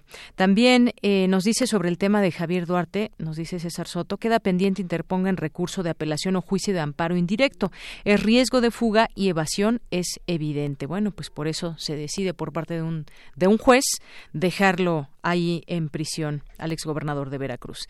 Eh, el Zarco nos dice que ya se acabó la rosca y que también llegaron los reyes. Eh, gracias a Víctor Caero. Mm, también nos dice que aquí fue lo que le trajeron los Reyes Magos, justamente la esclava de Juana Inés. Gracias, Víctor. Muchos saludos. Nacho dice también aquí presente Nacho, Nacho Casas, que también aquí tuiteaba, por supuesto. Obi 5 Guzmán eh, también nos dice, lo pueden escuchar en Tuning Radio, buscar Radio UNAM en línea, que también es otra forma de escuchar Radio UNAM, además de estas eh, vías que les damos a conocer a ustedes, la radio 96.1 en nuestra página de internet y también a través de Tuning. Muchas gracias. Alex Bolaño también, Esperanza Cortázar Robles, eh, Kathleen, nuestro compañero Tocázares, que ya también está de regreso regreso de vacaciones. John Valdesari, La Pura Belleza, su primera cartografía de 2020. En un momento más estará aquí con todos nosotros. Marco Fernández, Abimael Hernández, también siempre presente a lo largo de nuestras emisiones. Hernán Garza, también muchísimas gracias. Y a todas las personas que aquí se sumen, las leemos con todo gusto, como siempre. Eh, ustedes hacen posible esta emisión. Bien, pues vamos a continuar con la información. Académicos del Instituto de Investigaciones Económicas señalan que es indispensable impulsar a México, en México una economía circular, esta nota que no tuvimos hace un momento, pero que hoy nos ahora nos explica Dulce García, ¿de qué se trata esto de la economía circular? Adelante. Hola, ¿qué tal, Deyanira? Un saludo para Deyanira, te saludo con mucho gusto a ti al auditorio de Prisma RU. En México es indispensable impulsar una economía circular, es decir, que proponga el aprovechamiento de recursos al máximo, como el usar materiales biodegradables y reutilizar aquellos que no pueden regresar al ciclo de la naturaleza. Esto debido a que en nuestro país cada año se talan 500 billones de árboles, además de que 8 millones de toneladas de plástico llegan al mar en el mismo periodo y 90% de las aguas residuales en los países en desarrollo vuelven a los ríos y lagos sin ser tratadas. Esto es resultado de la economía lineal que se vive en la actualidad, donde se utilizan las materias primas existentes en la naturaleza de manera indiscriminada, sin importar si se acabarán algún día. Así lo señala Genoveva Roldán Dávila, académica del Instituto de Investigaciones Económicas de la UNAM. Ella afirma también que en 2016 se obtuvo el récord de concentración de dióxido de carbono en la atmósfera del planeta, con 403.028 partes por millón. Siete millones de personas además murieron a causa de la contaminación del aire en el mundo. 2.700 millones viven en zonas donde hay escasez severa de agua y 90% de los habitantes del planeta respiran aún aire contaminado. La investigadora refirió que a diferencia de la economía lineal, en la que se produce, usa y tira, la circular pretende reducir, reusar y reciclar. Todos los productos que consumimos se considera que son desechables. Esa es la economía en la que estamos viviendo, la economía lineal, producir, consumir y desechar. ¿Qué es la economía circular? El diseño de los productos que vamos a consumir, que este diseño de productos sea pensado en que puede ser reciclado. Y ahí, bueno, hay todo un conjunto de políticas que tenemos que insistir en el uso, por ejemplo, del automóvil Sabemos que el automóvil es altamente contaminante. Entonces, ¿qué tenemos que promover? Que sean cada vez más autos eléctricos, autos que no consuman gasolina para que tengan menores efectos contaminantes en la sociedad. Al reusar y reciclar eh, se mejora el medio ambiente, se enfrenta al cambio climático y se promueve una alternativa de estilo de vida, pues el consumo de recursos sería racionalizado y se contribuiría a disminuir los recursos. Además, esta propuesta también abre nuevas oportunidades de negocios, fomenta la innovación, genera nuevas fuentes de empleo y habilidades. Hasta aquí el reporte. Muy buenas tardes. Gracias, Dulce. Muy buenas tardes. Vamos ahora con mi compañera Cristina Godínez. El Instituto Politécnico Nacional desarrolla nuevos materiales, nuevos materiales para tratar aguas contaminadas. Adelante, Cristina. Hola, ¿qué tal, Deyanira? Un saludo para ti y para el auditorio de Prisma RU. Investigadores de la Escuela Superior de Ingeniería Química e Industrias Extractivas ESIQUIE, encabezados por la doctora Julia Liliana Rodríguez Santillán, trabajan en la síntesis de materiales híbridos que puedan absorber energía visible para realizar procesos que sean capaces de eliminar una gran variedad de compuestos orgánicos presentes en el agua. Escuchemos. Es decir, que por medio de luz visible se pueda activar este material y poder degradar eh, estos contaminantes orgánicos de tal manera que se obtengan compuestos más biodegradables y que no sean tóxicos hacia el medio ambiente.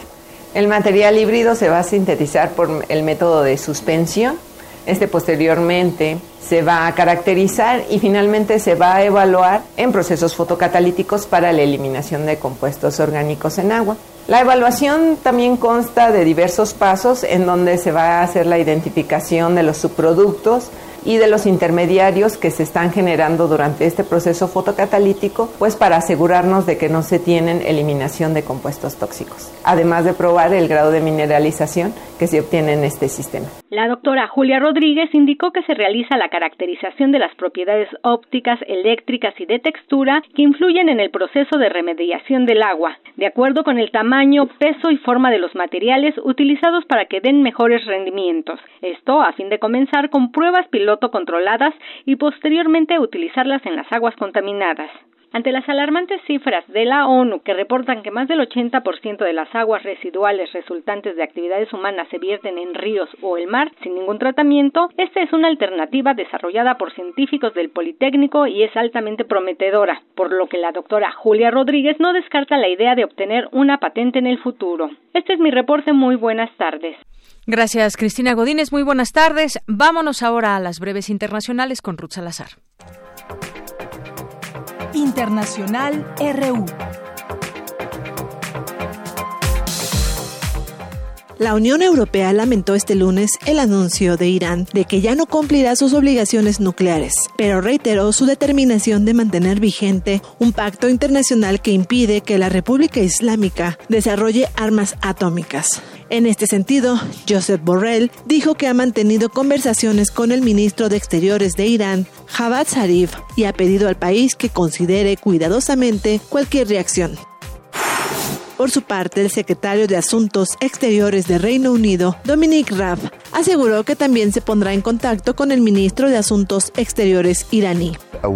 Una guerra, de hecho, no es de interés para nadie. Los únicos que saldrían ganando serían Daesh y los terroristas, que explotarían el vacío. Así que trabajamos muy duro, con diplomacia, con todos nuestros socios, Estados Unidos, los europeos y en la región, para hacer llegar este mensaje alto y claro.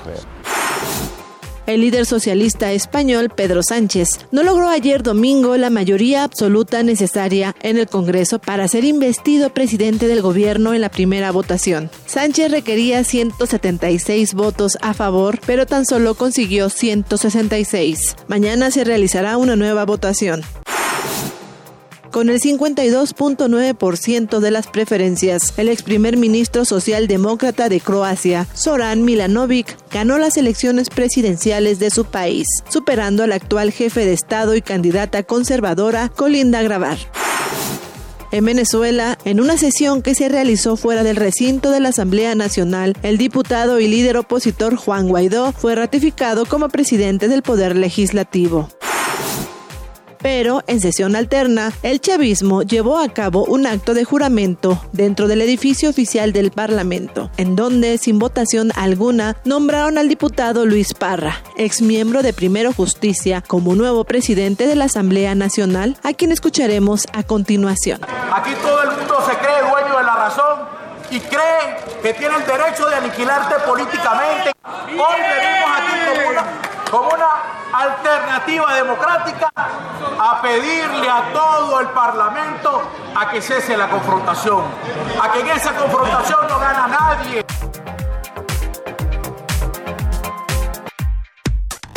Relatamos al mundo. Relatamos al mundo. Porque tu opinión es importante, síguenos en nuestras redes sociales, en Facebook como Prisma RU y en Twitter como arroba PrismaRU. Continuamos, son las 2 de la tarde con 20 minutos y pues vamos a hablar de Suleimani, el asesinato que hace temblar al mundo, así lleva por nombre este artículo que hoy le podemos leer en la revista Proceso, escrito por el periodista Temoris Greco. Eh, ya comenzábamos a hablar desde el viernes sobre el tema con Tariq Serawi. Hoy queremos conversar con él eh, sobre su texto que desde ayer comenzó a circular, decía yo en la revista Proceso, y dice que el homicidio del general iraní Qasem Soleimani eh, ocurrido el jueves 2 en Bagdad, ordenado por el presidente de Estados Unidos Donald Trump, podría causar una confrontación militar regional como no se ha visto desde la Segunda Guerra Mundial.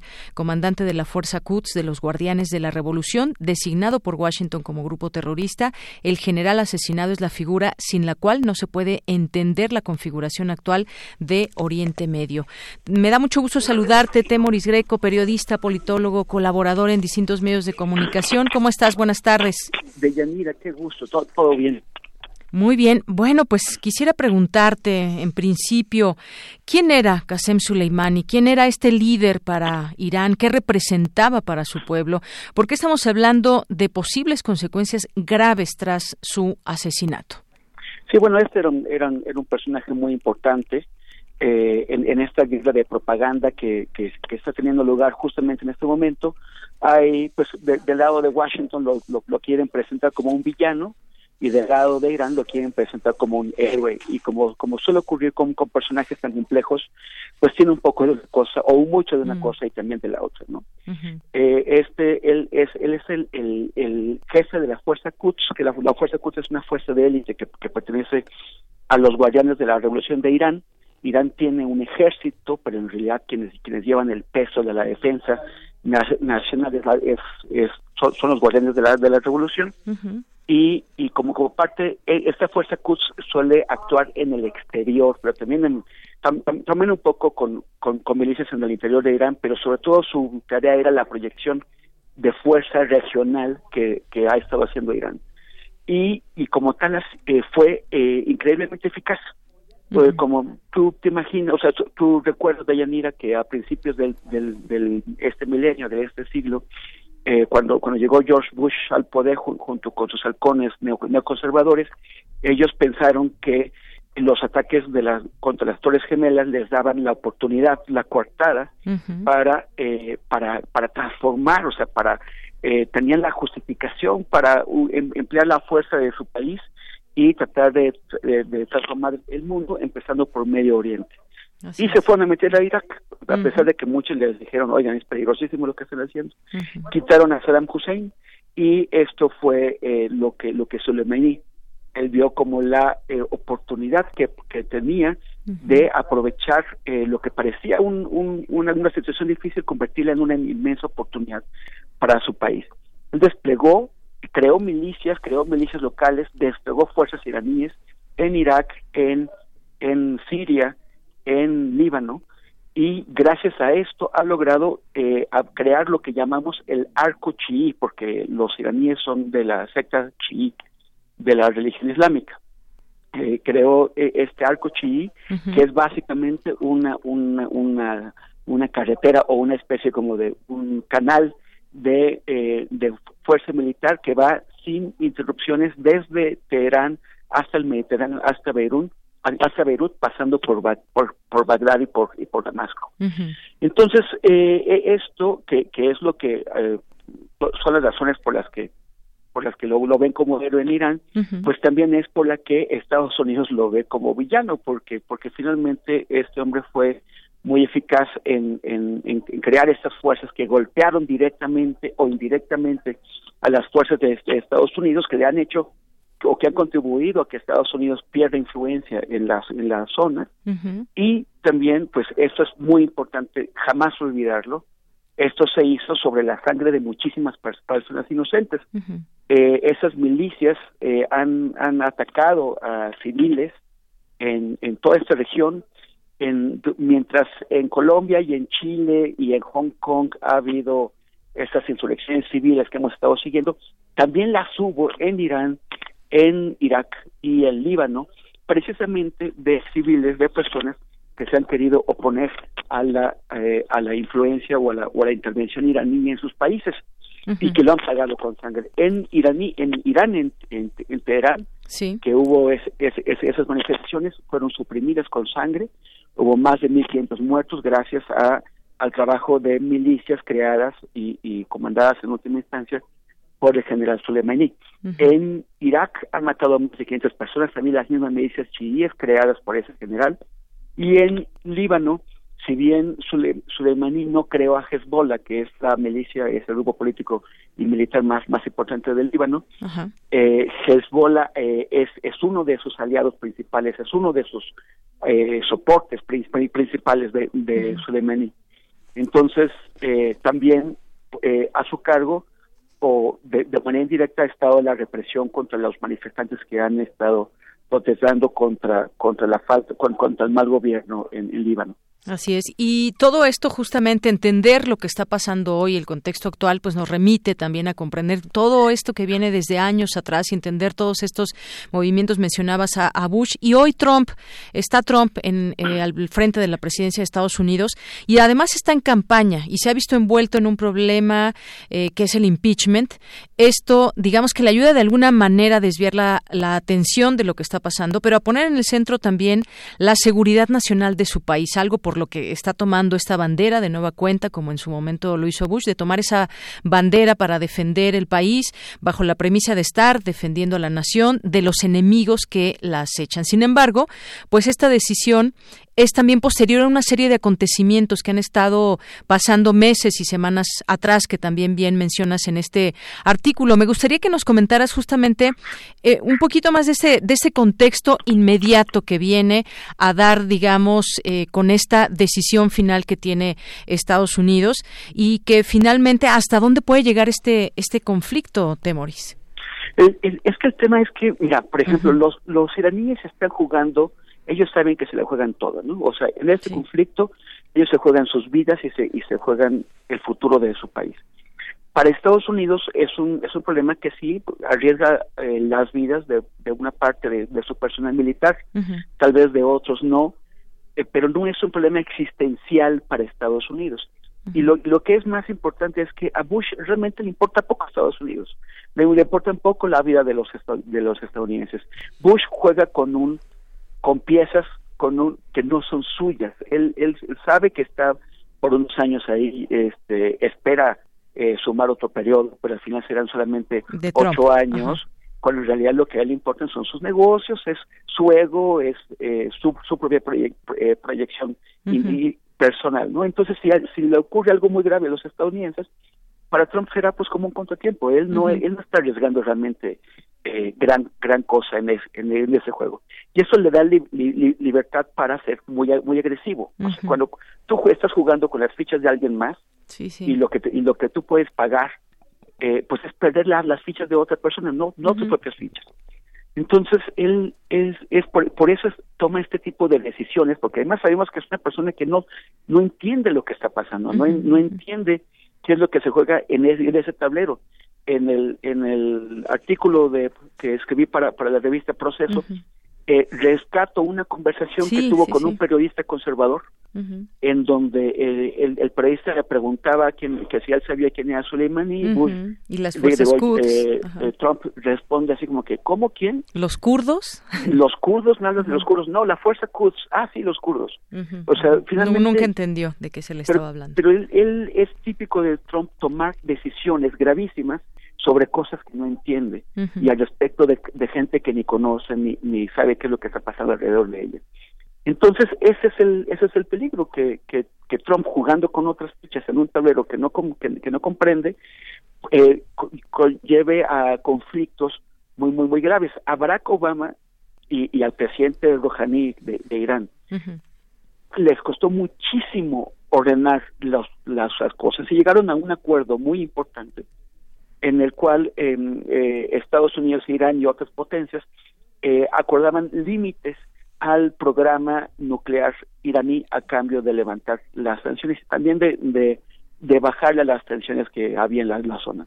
Y desde que llegó Trump, lo, único que ha hecho es sabotear todo, sabotear ese acuerdo, sabotear eh, eh, hasta el momento en que pues ya finalmente ayer Irán anunció que lo que lo abandonaba después de que Estados Unidos ya lo había hecho y, y, y ahora está yo generando este con conflicto en donde pueden morir muchas personas. Yo creo que está muy lejos de una guerra mundial. Yo no creo que ni los rusos ni los chinos estén dispuestos a, a, a, entrar a una guerra nuclear con Estados Unidos para salvar a Irán. Eh, tampoco creo que vayamos a ver desaparecer a Irán pero sí puede eh, tener, sí puede haber bombardeos, sí puede haber muchísimas muertes y sobre todo una mayor desestabilización, de, desestabilización de la región que la que ya ha provocado eh, eh, Trump. Y hablemos justamente de eso, de esa región y importante eso último que mencionas, la postura de Rusia y China ante todo esto, ¿no? Pero bueno, pues eh, queríamos hablarte para intentar entender un poco más este este conflicto, hasta dónde puede escalar y sobre todo pues también este eh, análisis breve que haces de Donald Trump, lo que le interesa y lo que no le interesa, ¿no? Y que pues bueno, está ahí por por intereses personales y pues a veces estas decisiones no toman en cuenta muchas otras cosas más que esa idea eh, personal y de ir por su propio camino. Temoris Greco, muchísimas gracias por estar con nosotros. Gracias, Deyanira. Un abrazo y a, todo el público de Radio Gracias, un abrazo para ti también. Hasta luego. Buenas tardes a Temoris Greco, periodista, politólogo, colaborador en distintos medios de comunicación con este tema. Y por cierto, ahorita me vino a la mente una película, no tiene que ver con, con Irán, pero el director Talal Derki, el director regresa a Siria, su tierra natal, con una película, película de padres e hijos, para compartir la cotidianidad de una familia radical islamista. Su cámara se concentra en los niños Osama y en su hermano menor Ayman, proporcionando una perspectiva única sobre lo que significa crecer en un califato islámico. Una película por demás interesante que les recomiendo, está en la Cineteca y que, pues bueno, también nos habla de todos estos conflictos que apremian en distintos países, como en este caso también eh, puede ser Siria, puede ser eh, Pakistán, puede ser Afganistán y pues bueno, cómo crecen los niños, cómo crece la mirada de una de, esta cámara puesta en una familia y cómo de padres a hijos se hereda esta preparación que se tiene de luchar contra el enemigo y entre ello pues se va la vida y pues bueno, muy interesante esta película de padres e hijos se llama. Continuamos. Porque tu opinión es importante, síguenos en nuestras redes sociales, en Facebook como Prisma RU y en Twitter como arroba PrismaRU. Queremos escuchar tu voz. Nuestro teléfono en cabina es 55 36 43 39. Gaceta UNAM.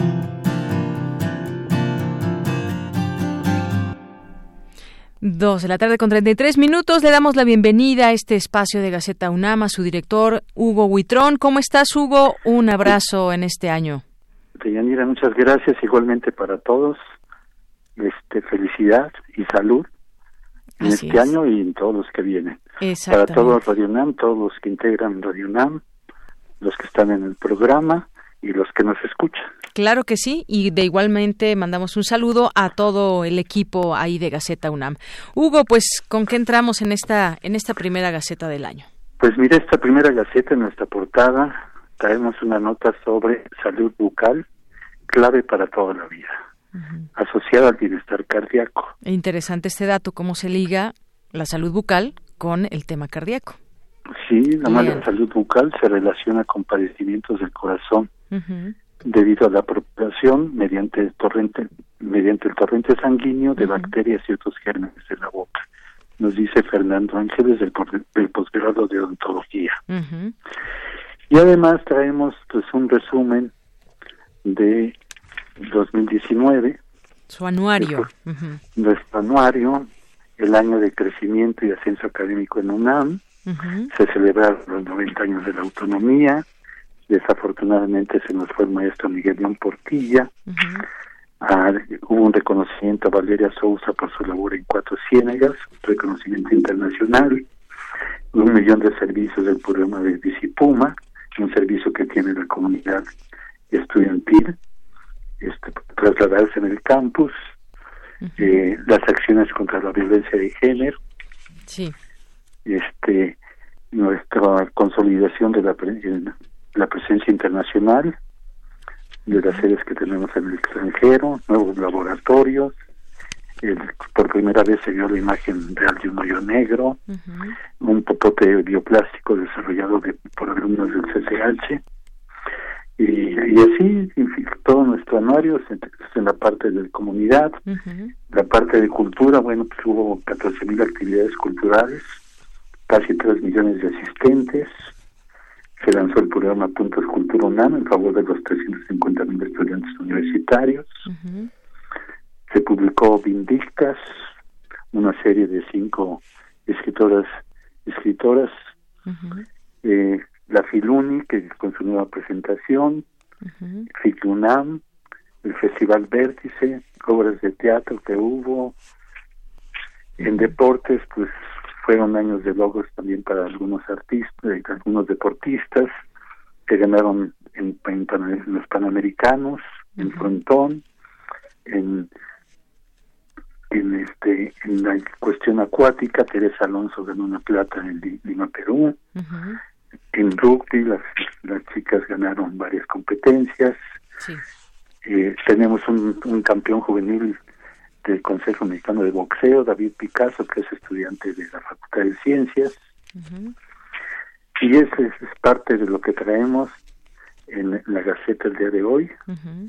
Básicamente, en el anuario, el resumen que tuvimos durante el 2019. Muy bien, bueno, pues ahí está todos estos temas para pues conocer de cerca y recordar lo que es lo que significó este año en la UNAM. Sí, para que lo, vean, por favor, lo pueden seguir. El año pasado. Sí, lo que significó el año, lo pueden seguir, por favor, gaceta.unam.mx, la Gaceta Digital, y este también en contraportada traemos la muestra que, que, se que está en San Ildefonso, un diálogo sobre Orozco, de edición pictórica de dos creadores. Eso es lo que tenemos en, nuestra edición del día de hoy, al comenzar el, el 2020. 2020, como decimos mucho. Exactamente, el 2020. Un bonito, número. Un número espejo, así es. Bueno, pues Hugo, muchísimas gracias por comenzar el año con nosotros. Te escuchamos el siguiente jueves y pues a leer la Gaceta. Gracias. Gracias, Deyanira, y ahora, ahora quiero que le den un abrazo siempre a los que estén a su alrededor. ahorita le damos un abrazo. El abrazo es nada más que pidan permiso, no los vayan a agarrar desprevenidos y les vayan a contestar una bofetada. Exactamente. bueno, un, abrazo que ese abrazo reconforta. Así es, un abrazo que reconforte. Y no se olviden, sean felices. Claro que sí. Hugo Huitrón, muchísimas gracias y un abrazo, otro abrazo para ti. Muchas gracias, saludos para todos. Hasta luego. Hasta luego. Porque tu opinión es importante, síguenos en nuestras redes sociales, en Facebook como Prisma RU y en Twitter como arroba PrismaRU. Prisma RU. Relatamos al mundo.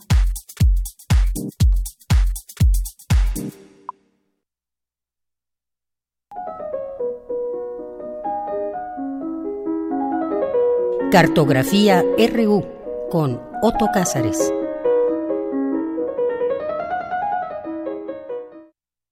Bueno, pues ya estamos aquí en esta primera cartografía del año con Otto Cázares que nos acompaña aquí en cabina. ¿Cómo estás, Otto? Estoy feliz de saludarte, de volver a esta cabina radiofónica, de abrazarte, de abrazar al equipo de producción de Prisma RU, de abrazar a los amigos, en una palabra. Abrazo también a quienes nos hacen el favor de escucharnos, deseándoles que gocen de cabal salud, que gocen de eh, todas las delicias de la existencia y desde luego de mucha plenitud.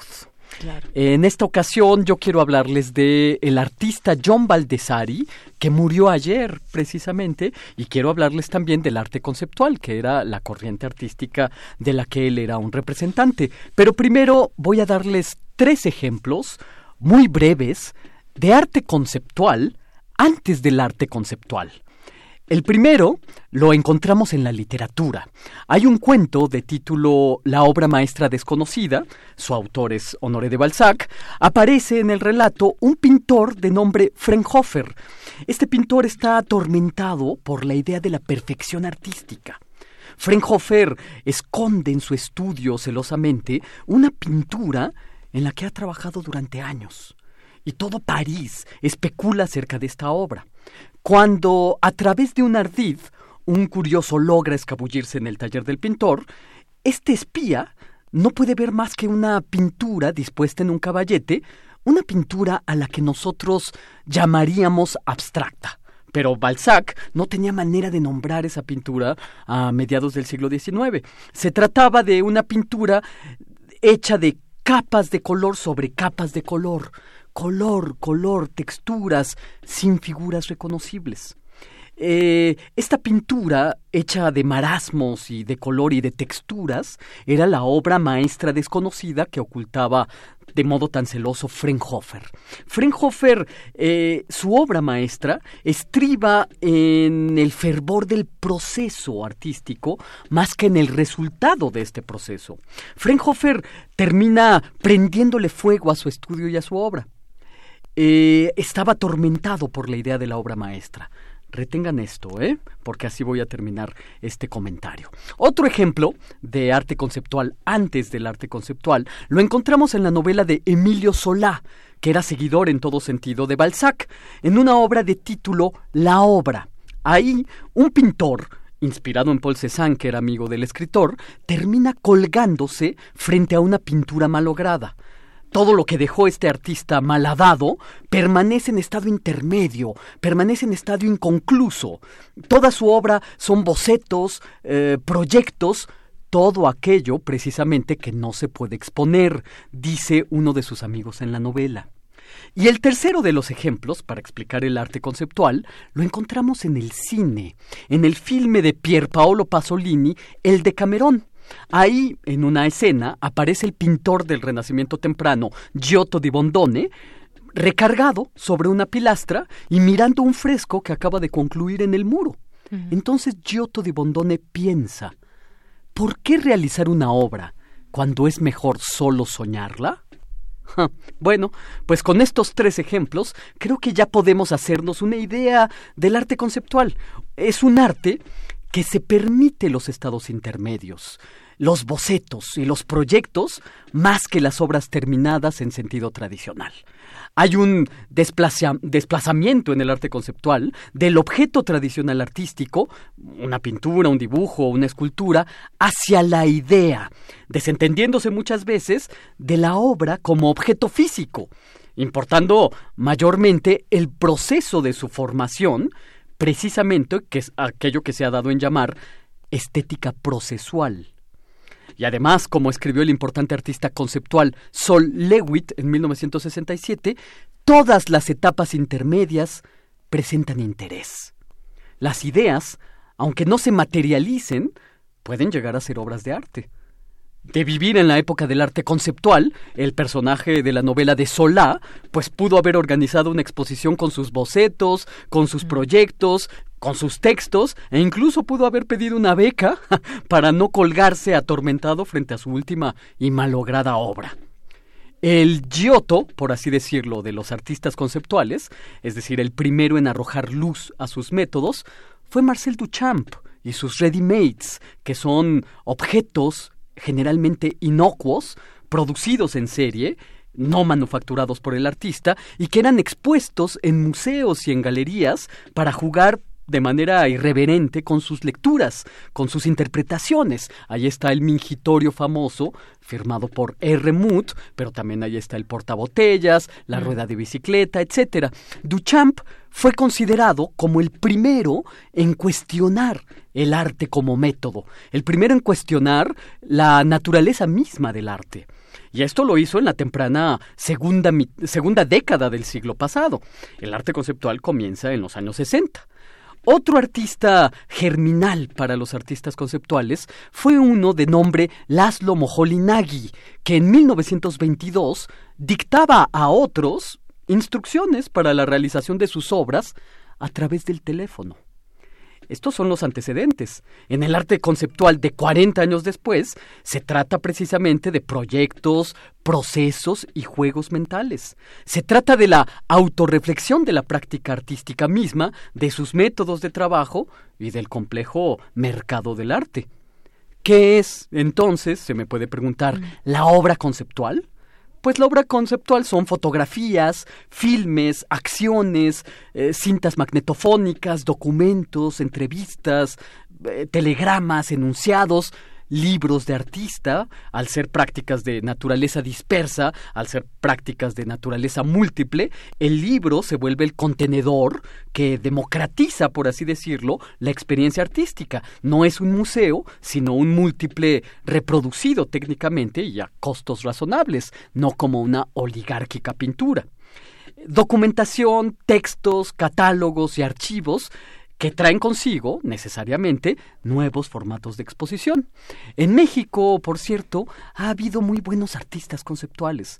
Solo por recordar algunos pocos, ahí están Arnaldo Cohen, o está el neólogo Felipe Ehrenberg, está Melquiades Herrera, Ulises Carrión, que precisamente hacía libros pero también hacia radio, y me acuerdo que precisamente en la documenta 5 de la ciudad de Kassel, en el año de 1972, que fue comisariada por el mítico Harald Seaman, Arnaldo Cohen, que era un muchachito en ese entonces, participó eh, con una serie de acciones que llamó robarte el arte en la que Arnaldo se robaba de los otros participantes del evento la esencia, la idea de una obra.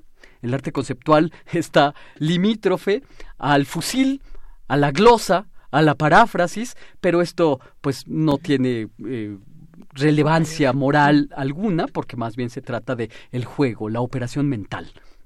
Bueno, yo les cuento todo esto porque acaba de morir uno de los más importantes artistas conceptuales estadounidenses, de nombre John Baldessari. Y fíjense en algo que yo considero muy interesante, espero poder compartirles este interés. Cuando murió el gato gris y atigrado de nombre Moore del escritor fantástico E.T.A. Hoffman, este publicó una esquela mortuoria en un periódico. Hoffman recibió, debido a esta publicación, eh, pésames incluso del consejero de justicia. Em, del mismo modo, John Baldessari, en el año 1970, publicó en el periódico el siguiente texto. Cualquier interesado queda avisado que la totalidad de las obras realizadas por el abajo firmante entre mayo de 1953 y marzo de 1966, y en su posesión en fecha 24 de julio de 1970, han sido quemadas el 24 de julio de 1970 en San Diego, California. Hasta ahí el texto publicado por John Baldessari. Con esta publicación, eh, Baldessari se manifiesta primero como un hoffmaniano, como eh, mm. publicó la esquela mortuoria de su gato Moore. Después, Baldessari se manifiesta como un Frankhofer del relato de Balzac, la obra maestra desconocida, porque Frankhofer les pedí que lo recordaran, termina quemando su estudio y su obra. Y se manifiesta en tercer lugar como un pasoliniano, porque no hay obra que quemar, solamente hay una idea, únicamente queda lo soñado. Esta frase en el periódico, que es la obra maestra desconocida de John Baldessari, es como cuando el aforista Georg Christoph Lichtenberg habló de un cuchillo sin mango y sin navaja. O como el jinete de Kafka del relato El deseo de ser un indio, en el que el, jinete se desvanece, se desintegra al tiempo en que cabalga en la narración. Es decir, Baldessari, como Kafka, como Lichtenberg, pero también como Samuel Beckett, nos devela el objeto artístico y nos acerca a la nada. Kafka lo hace con enorme angustia. Lichtenberg lo hace con ingenio filosófico, Beckett lo hace a través del absurdo. Baldessari lo hace con una enorme y muy agradecible irreverencia. A veces sus enunciados conceptuales son bombas de humor, críticas acervas a las prácticas recurrentes del arte y sus clichés.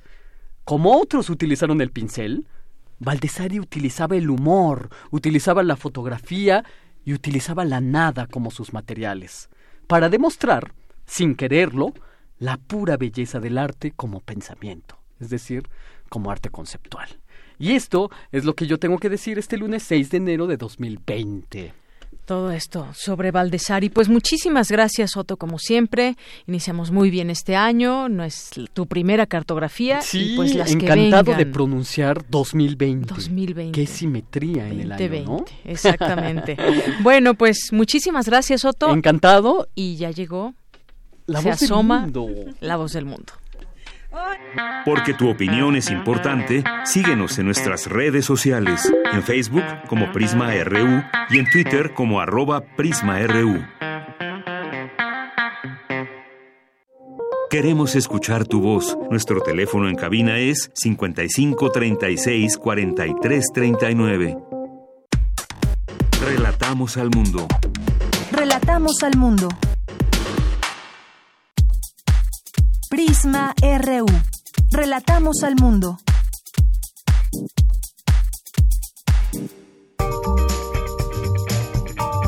Sala Julián Carrillo presenta.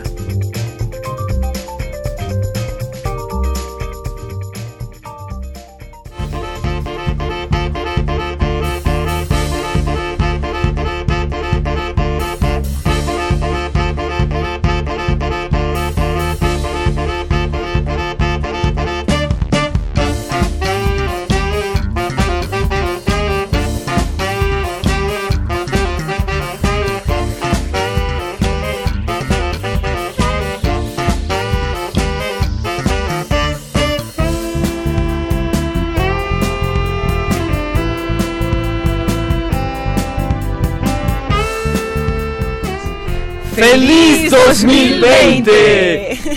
Pues Hola. ya estamos aquí en las actividades de la sala Julián Carrillo y nos acompaña Monserrat Muñoz y el maestro Carlos Narro. Al ritmo de Casa lo llena que ya. suena, Casa que llena. es una Amsterdam verdadera fiesta. de Gallo Cósmico. Eso ameniza nuestra fiesta. Querida Deyanira, Otto Cázares, a todo el equipo de Prisma RU que están aquí detrás de este cristal y por supuesto Carlos a todos. Narro. ¿Cómo Hola. están?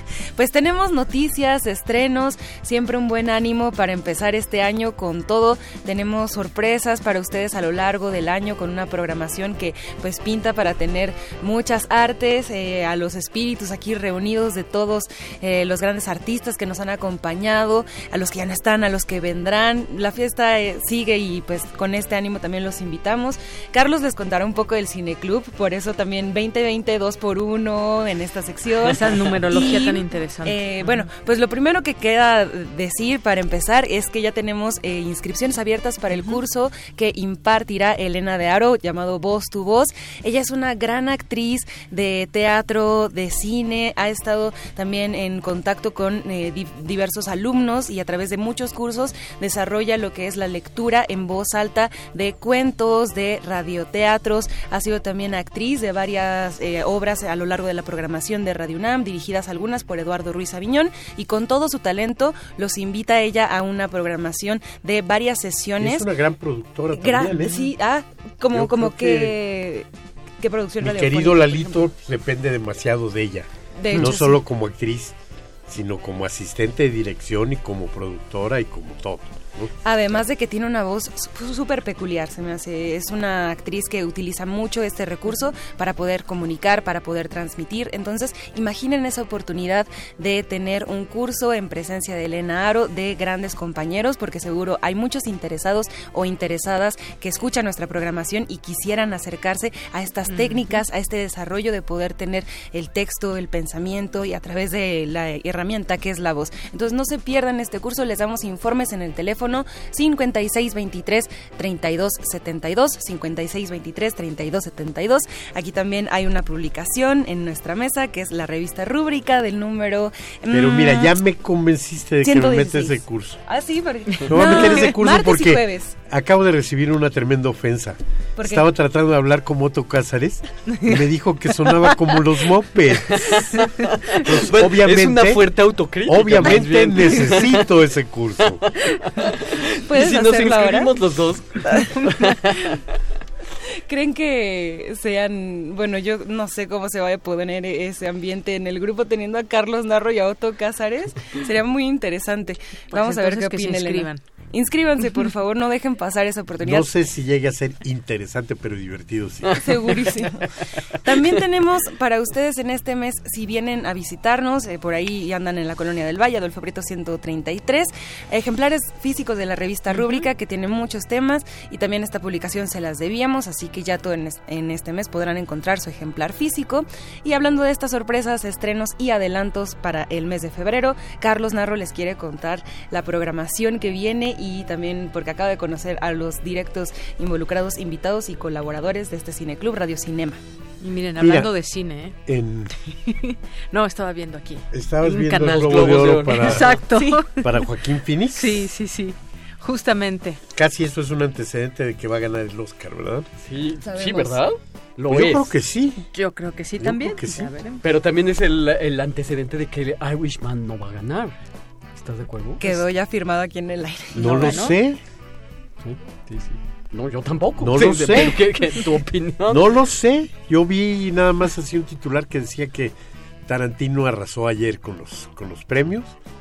Y este.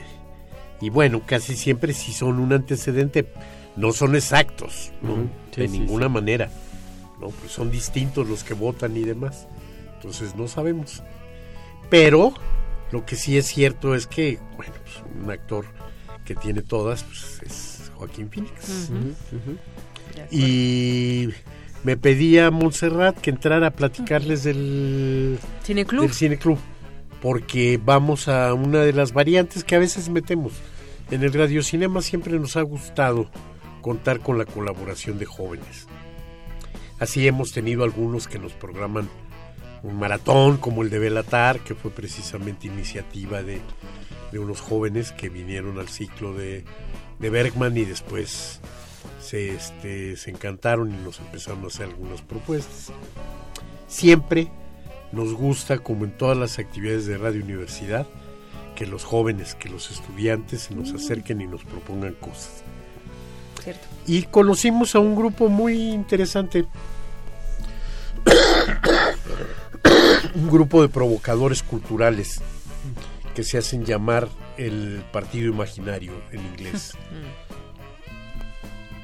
y que han desarrollado ya algunas eh, actividades, incluso tienen un grupo de rock punk que lleva el mismo nombre, Imaginary Party, y eh, ya organizaron un ciclo de cine y ahora nos pidieron el espacio para el segundo de sus ciclos de cine, que es un ciclo al que le pusieron Punk Cinema, ruido y ruptura en el cine norteamericano, un, una programación directa de ellos que no se definen como yo los definí, sino ellos se, se definen como una comunidad de arte y pensamiento. Y bueno, son estudiantes de filosofía y letras y de la FESA Catlán y de distintos este, lados de la universidad. Y funcionan muy bien como cineclub, porque después de cada una de sus funciones tienen una mesa de conversación con el, con el público en el que ellos mismos o sus profesores asisten a, las funciones de cine. Este ciclo que proponen es un ciclo que de alguna manera escoge películas que han sido eh, de alguna manera transformadoras, por eso le pusieron ruido y ruptura en el cine norteamericano, películas que de alguna manera cambiaron las cosas. Empiezan con Glenn Glenda de Ed Wood, una película que yo creo que por primera vez en la historia del cine norteamericano, que de fondo ha sido un cine bastante moralista, trata el tema del transvestismo. Y es una película de hace 67 años, una película de 1953. Después continúan con Shadow, que para muchos eh, críticos y analistas es la película fundadora del cine independiente norteamericano. Una película de John Cassavetes que verdaderamente vale la pena este, eh, ver. Sigue con una película de Kenneth Anger, una película muy transgresora, Scorpio Racing, eh, una película que incluso yo creo que ha sido perseguida y este, la han tratado de ocultar, la han calificado con todas las X y letras para que solo la puedan ver eh, personas mayores de 40 años acompañadas de su abuelo. Entonces, sigue vinil de Andy Warhol y termina con la ópera prima de David Lynch y Razorhead. Entonces es un ciclo verdaderamente interesante y van a estar presentes ellos y sus maestros para comentar las películas. Que demuestra que Punk no ha muerto. Esto será en febrero. Conviene mencionar que la programación completa está en febrero. Feliz 2020 a todos. Espero nos visiten. Llegamos a las 3 y tenemos que irnos, pero ahorita seguimos fuera del aire la sobremesa. Sí, sí, sí, bueno, pues será. nos despedimos. Muchas gracias, a todos ustedes que nos escuchan, a- aquí a los presentes, a todo el equipo. Yo soy de Yanira Morán y nos escuchamos mañana en punto de la una. Hasta mañana y buen provecho.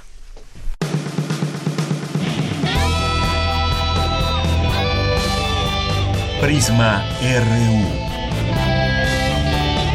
Relatamos al mundo.